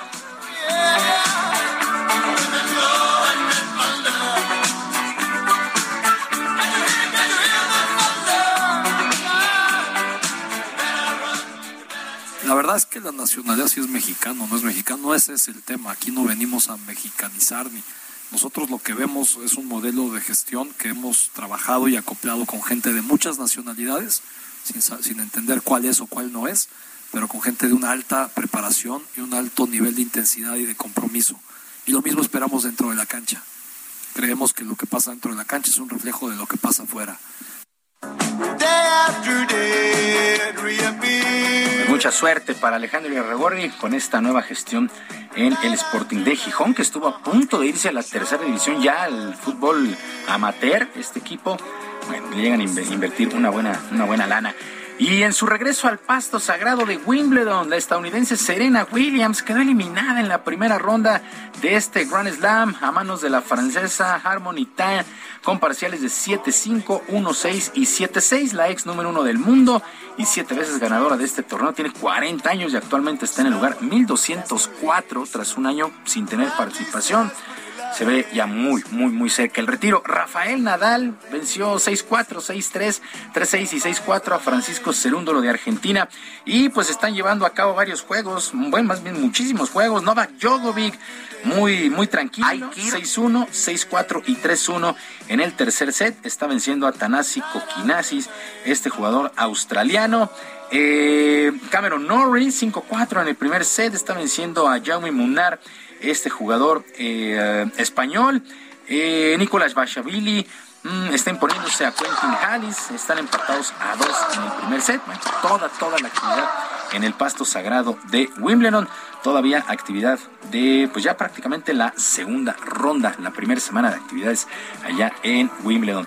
Y ya para finalizar, la boxeadora mexicana Alma Ibarra, que se volvió viral en días anteriores, luego de solicitar que detuvieran su pelea por el castigo que estaba recibiendo por parte de Jessica McSkill, anunció su retiro de los encordados a través de un mensaje en redes sociales. Ibarra dio a conocer esta decisión que va más allá de lo que vivió el pasado fin de semana en Texas, ya que también anunció que padece depresión desde hace seis meses. Previo al cuarto round de este combate, Ibarra ya no quiso salir, diciendo que solamente quería regresar con vida con su hijo, mientras su entrenador le pedía que se incorporara, pero la decisión estaba tomada. Después de 15 años de trayectoria, le dice adiós al boxeo. Alma Ibarra se veía totalmente desesperada, muy agobiada. Y estas palabras que la verdad es que sacudieron, el, entrenador no entendía qué era lo que pasaba hasta que le dijo, quiero regresar con Y todavía le insiste y dice ya no. Sí, porque no se veía aparentemente tan mal. Obviamente ha declarado que no fue esta pelea, sino que atraviesa pues por un profundo, una profunda depresión y eso la obliga a abandonar el boxeo me parece que es una, buena decisión. Sí, es, y se pone en, juego la vida cada, vez pues que se sube el rey. Sergio Lupita, amigos del auditorio, la información deportiva, nuestras redes sociales, rapidísimo, en arroba jromerohb en Twitter y por supuesto Barrio Deportivo en YouTube de lunes a viernes a las 7 de la noche. Que tengan un extraordinario miércoles. Gracias, Julio Romero. Son las nueve con veintitrés. Y tenemos información de lo que sucede en el país. Comenzamos en este recorrido con Daniela García desde Nuevo León. Adelante.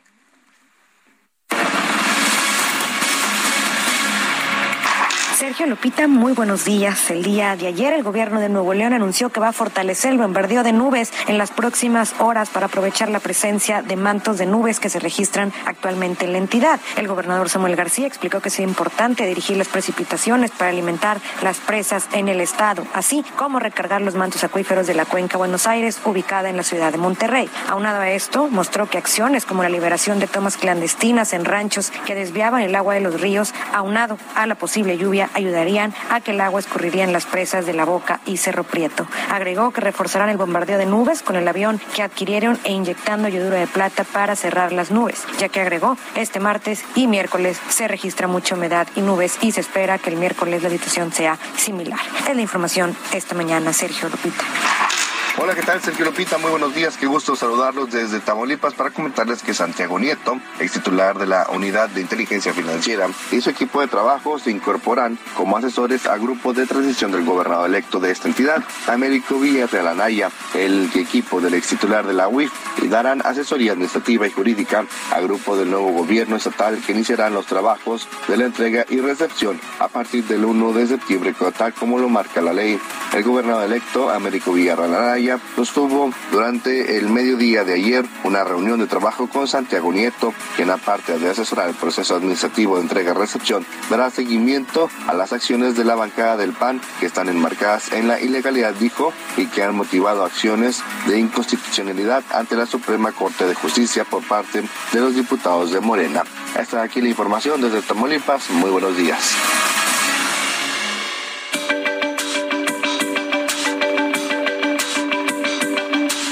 Sergio Sarmiento y Lupita Juárez quieren conocer tu opinión, tus comentarios o simplemente envía un saludo para ser más cálida esta mañana. Envía tus mensajes al WhatsApp 55 20 10 96 47.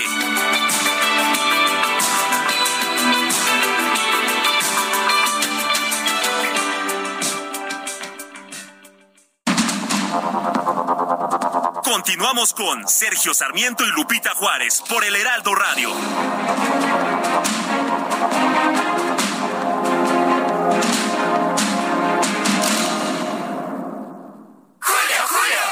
Chismosa, me metí en un enredo. Para salir de enredos, llega el 3x2 en champús, acondicionadores y tratamientos capilares. Y además, 3x2 en desodorantes Old Spice, Gillette, Secret, Stefano y Speed Stick. Con Julio lo regalado te llega. Solo en Soriana. A junio 30. Aplican restricciones.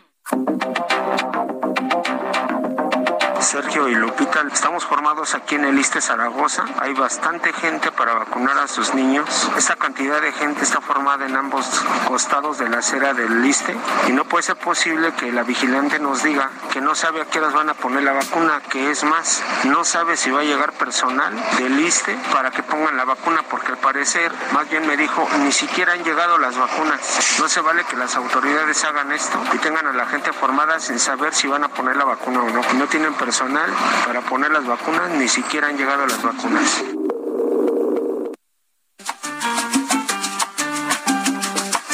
La calle es una selva de cemento y de fieras salvajes como no. Ya no hay quien salga loco de contento. Donde quiera te espera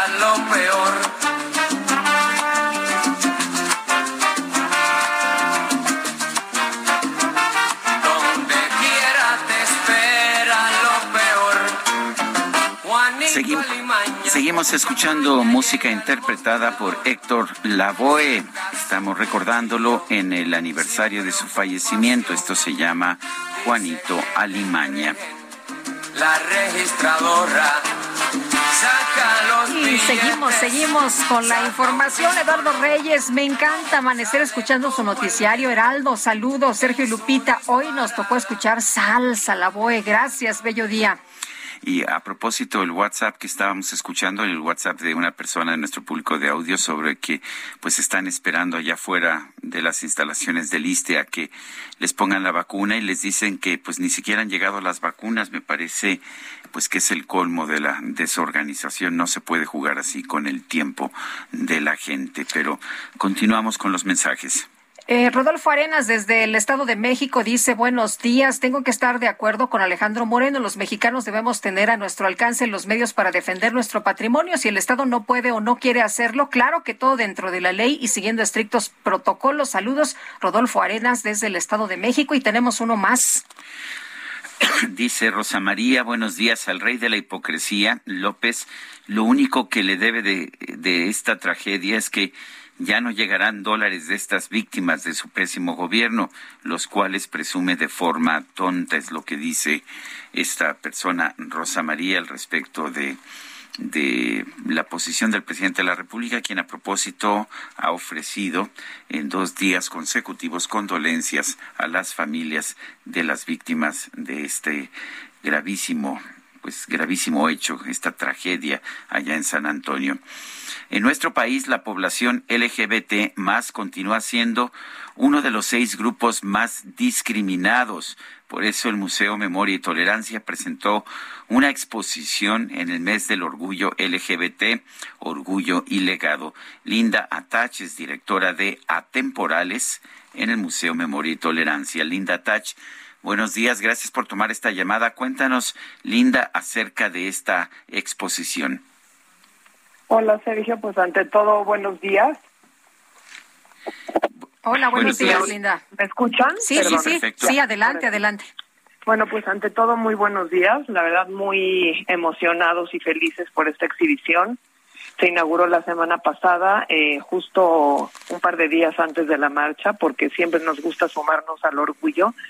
Y pues bueno, esta exposición tiene como principal objetivo en esta ocasión, porque es la tercera edición ya de esta exhibición en el museo, eh, demostrar que, bueno, pues el tema de eh, la diversidad no es una moda. Mucha gente dice cada vez eh, hay más diversidad, cada vez hay más gente saliendo del closet.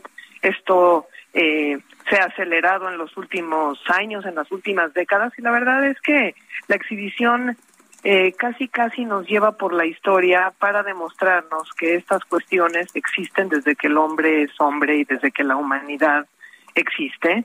Eh, hablamos con una línea de tiempo demostrando que, pues, Safo, la, una de las eh, mujeres eh, lesbianas más eh, reconocidas en la historia, existió en el siglo III antes de Cristo, o el batallón sagrado de Tebas. Entonces, bueno, la historia nos dice que la diversidad es un hecho.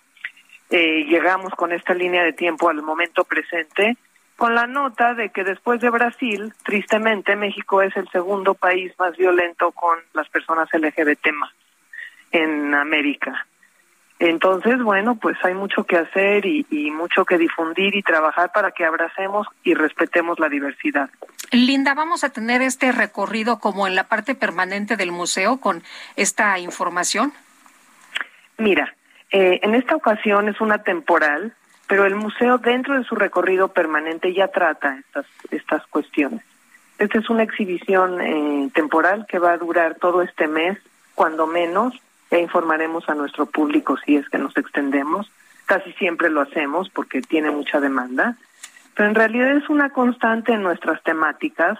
Eh, nosotros dedicamos anualmente una ofrenda a pues a personas muertas o desaparecidas incluso porque bueno el que desaparece también prácticamente está muerto en vida y no hay a dónde rendirle eh, ahora sí que un respeto porque pues las tumbas no las encontramos. Entonces, por lo general, eh, ofrecemos eh, a veces nuestra ofrenda a las personas LGBT eh, pues muertas por víctimas de, de un crimen de odio, ¿no?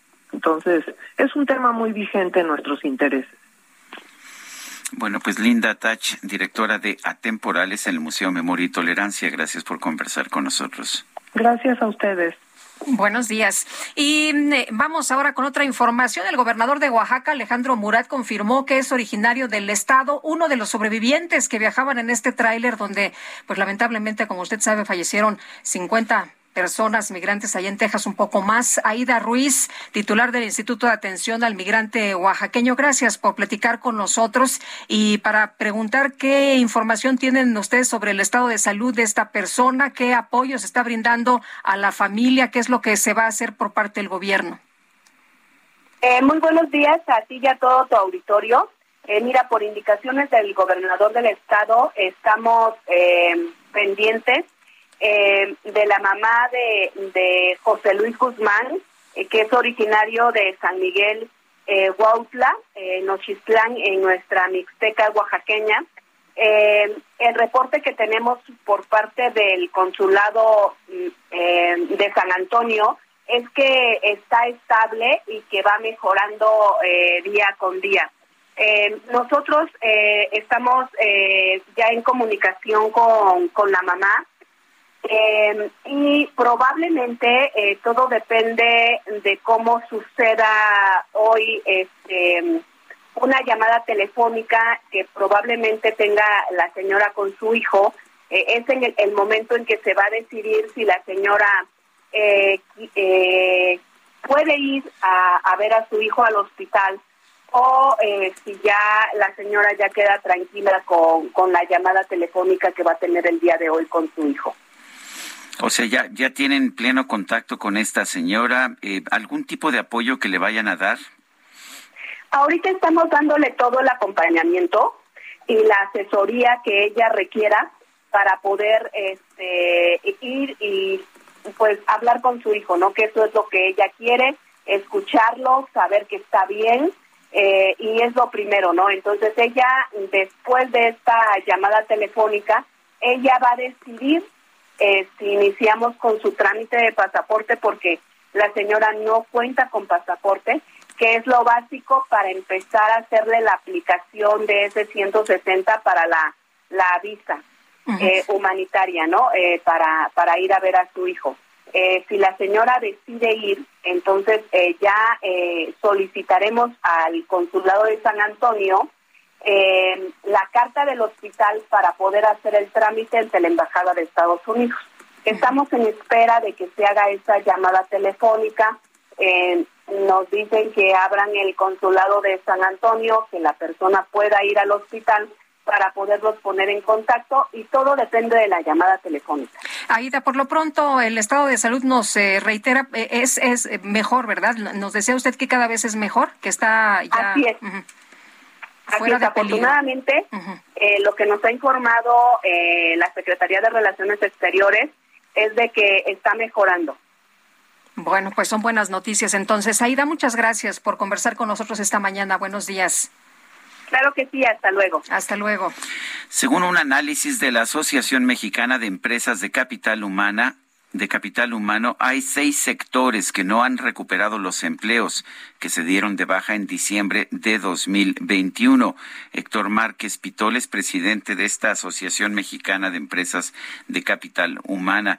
Don Héctor, gracias por tomar nuestra llamada. Cuéntenos cuáles son estos sectores que no han logrado recuperarse, presumiblemente, de lo que fue el impacto de la pandemia. Con gusto, Sergio, los saludo. Muy buenos días. Eh, pues bueno, desafortunadamente si tomamos en consideración a partir de diciembre, las bajas que ya sabes son cíclicas en diciembre y, y a la fecha, hay varios sectores que no logran eh, recuperarse, de hecho, eh, seis de los diez, y luego por estados el análisis nos dice lo mismo, o sea, no, no estamos pudiendo todavía recuperar todos esos empleos, y básicamente los, los más graves son comercio y construcción, a comercio le faltan prácticamente 49 mil empleos, o sea, de diciembre a la fecha tiene 49 mil menos, y construcción 37 mil 500 menos, son los, son los más significativos, aunque pues también eventuales del campo, agricultura, industria extractiva y, y la industria eléctrica, también están todos, todos esos seis en rojo, eh, lo cual pues es grave porque, bueno, quisiéramos todos que se esté recuperando ya el empleo porque la, situación económica eh, con la inflación es muy grave.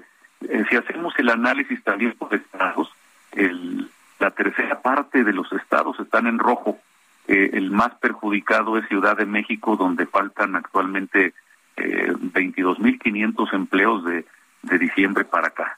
Entonces, así, las cosas, eh, crítico el tema del empleo, sobre todo también para todo el empleo eventual temporal que no ha logrado entender en algunos sectores bien la reforma. Héctor, ¿cómo se ve el panorama para terminar este 2022? Eh, ¿Se ve que puede haber alguna recuperación o que pues ya de plano vamos a, estar así eh, con esta situación como la que nos explica esta mañana? Sí, Lupita. Pues mira, eh, el primer semestre es el mejor en generación de empleo. Eh, llevamos cerca de 400 mil empleos en lo el primer semestre. La próxima semana nos dirá el IMSS qué pasó para junio, pero suele ser que junio no es bueno. Y entonces en el segundo semestre estaríamos previendo alrededor de 150 mil, cuando mucho, eh, eh, el último trimestre de... A ver, se nos, este, nos pasó algo ahí extraño con la llamada. Vamos a tratar de de restablecerla. Está nuestro equipo de producción rehaciendo la llamada. No sé si estábamos por línea telefónica o por WhatsApp, pero sonaba como línea telefónica, pero bueno, se digitalizó la, la, línea, la llamada. Ya está. ya está. listo. Héctor, si nos explicabas eh, cómo, cómo se vienen las cosas, cómo ves el panorama. Sí, este, les decía que en el segundo semestre, que es el que menos se genera empleo, eh, estaríamos previendo alrededor de 150 mil nuevos empleos. Eh, ojalá para el eh, último trimestre también para el sector comercio pueda levantar, pero definitivamente lo que hace falta es, pues bueno, si no hay inversión, pues no hay generación de empleos, pero para que haya inversión, pues la certidumbre, los reglamentos laborales por sector ayudarían muchísimo para que se pueda fomentar y volver a contratar en forma eventual temporal sin meter a la gente en la informalidad o que ahora se están muchos autoempleando. Me preocupa el tema de la construcción, don Héctor, porque es uno de los sectores que generan más actividad económica paralela, es una es una actividad que genera otras actividades. Eh, ¿A qué están atribuyendo la situación en construcción? Sí, definitivamente el tema es que es inversión, ¿no? Número uno. Y luego, en segundo lugar, pues todo este tema de la reforma laboral para que el trabajador eventual, que por naturaleza ahí en la construcción es eventual temporal, eh, pueda entrar a la formalidad. Creo que estos nuevos reglamentos, la nueva reforma, no la ha asimilado bien el sector. Entonces, ese tema es lo que va atorando el, crecimiento en ese sector tan importante como dice Sergio. Bueno, pues yo quiero agradecerle, don Héctor Márquez Pitol, presidente de la Asociación Mexicana de Empresas de Capital Humana esta conversación. Muchas gracias, muy buen día, saludos. Gracias, igualmente. Y vamos con un recorrido por el país. Empezamos con Mayeli Mariscal desde Jalisco. Adelante, Mayeli. Hola, ¿qué tal? Sergio Lupita, todo el auditorio, muy buenos días. Desde Jalisco, dos menores que estaban siendo atendidos con sospecha de hepatitis aguda grave de origen desconocido ya fallecieron sin que hasta ahora se haya confirmado este diagnóstico por parte del Instituto de Diagnóstico y Referencia Epidemiológico CELINDRE. Y es que el titular de la Secretaría de Salud en la entidad, Fernando Petersen, recordó que es un panel de expertos quienes analizará cada uno de estos casos para dar como positivos a la enfermedad o descartarlas. Y de los fallecimientos, hasta estos momentos dijo, se trata de dos menores, uno que procedía del estado de Tabasco, otro que venía de Nayarit, y son esas entidades quienes lo estarán reportando a la federación. Ahora vamos contigo, Juan David Castilla. Gracias Nayeli, muy buenos días. Sergio Lupita, los saludo con mucho gusto desde el estado de Veracruz. Comentarles que en el hospital de alta especialidad ubicado en el puerto Jarocho son almacenados medicamentos caducos que no fueron entregados a los pacientes y que ahora son desaprovechados. Empleados del sitio denunciaron de manera anónima por temor a represalias que hay hasta mil cajas desperdiciadas en el sitio. Uno de estos productos es una solución inyectable que habría caducado en febrero de 2022. El nosocomio se encuentra sobre la avenida 20 de noviembre de la ciudad de Veracruz, donde fueron tomadas fotografías de los medicamentos como evidencia de dicha situación.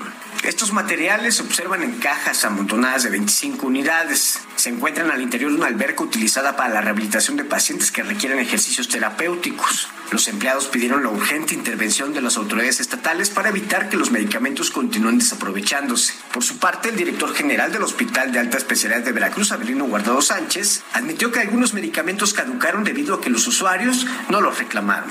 El médico justificó que tampoco otros nosocomios solicitaron dicho medicamento y además pidió a la población no dejarse manipular con información malintencionada. Sin embargo, reconoció que las cajas con medicamentos caducos fueron almacenadas en la alberca del área de medicina física del Hospital de Alta Especialidad. Este es el reporte desde Veracruz. Sergio Lupita, excelente día. Gracias a nuestros compañeros por este recorrido, esta información por los estados.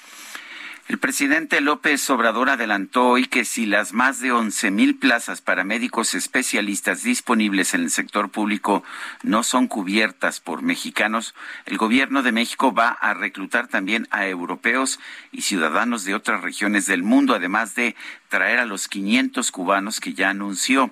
Vamos a explorar, estamos viendo eso, países europeos, países que tienen profesionales y que además siempre ayudan o actúan de manera solidaria y que nos dé tiempo también de formar a especialistas en México, es lo que dijo en Palacio Nacional esta mañana.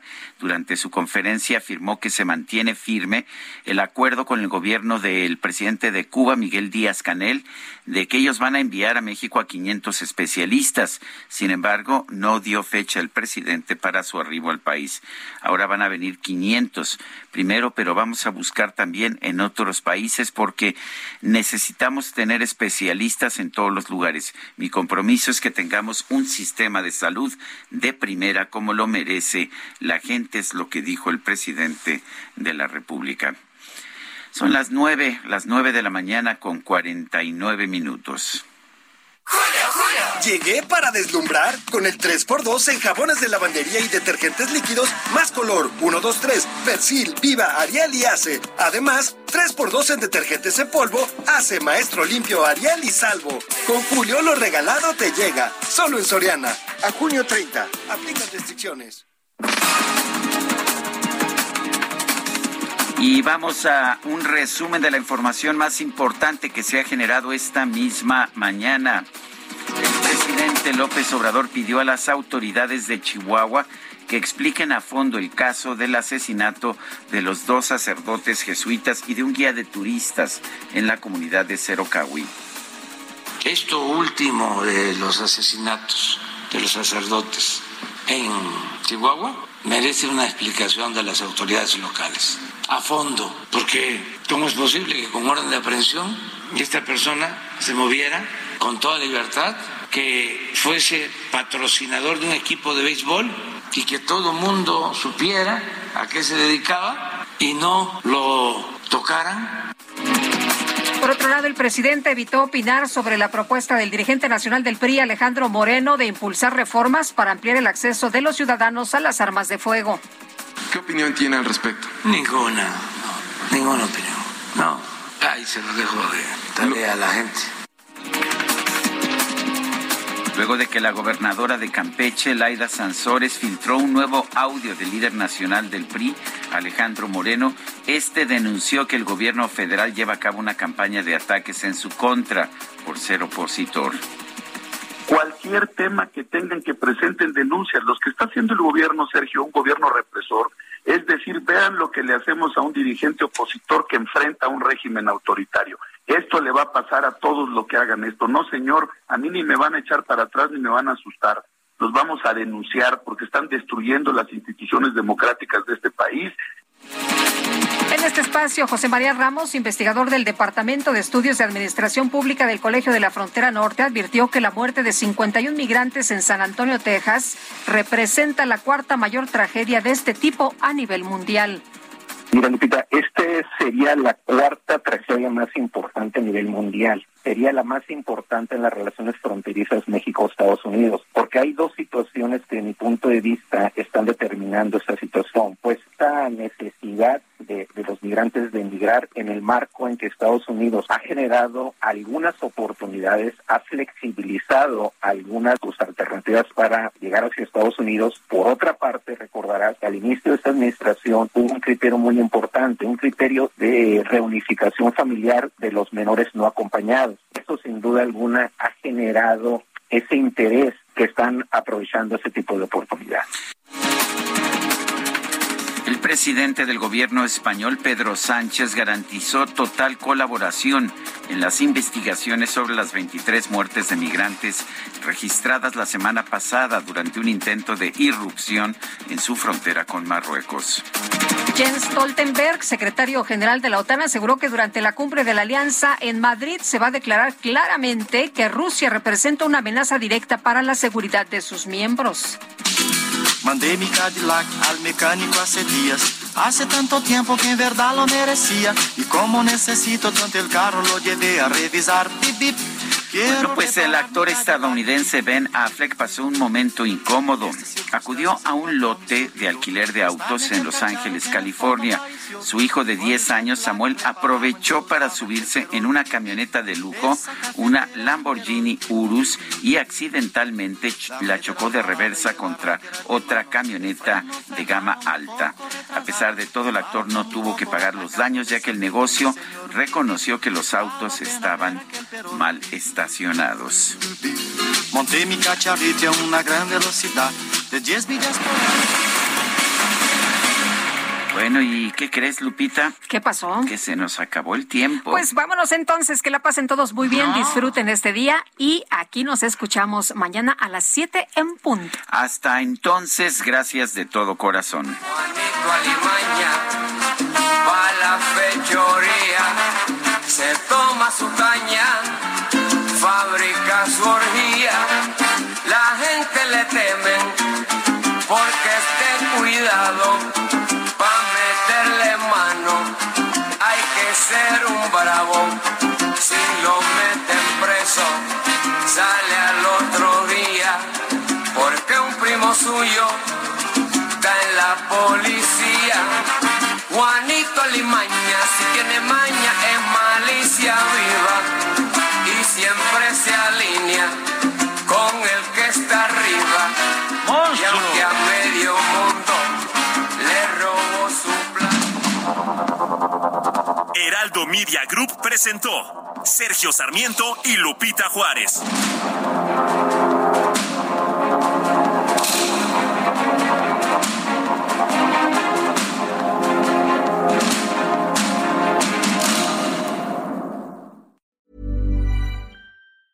Hey, it's Danny Pellegrino from Everything Iconic. Ready to upgrade your style game without blowing your budget? Check out Quince. They've got all the good stuff shirts and polos, activewear, and fine leather goods, all at 50 to 80% less than other high end brands. And the best part? They're all about safe, ethical, and responsible manufacturing. Get that luxury vibe without the luxury price tag. Hit up quince.com slash upgrade for free shipping and 365 day returns on your next order. That's quince.com slash upgrade.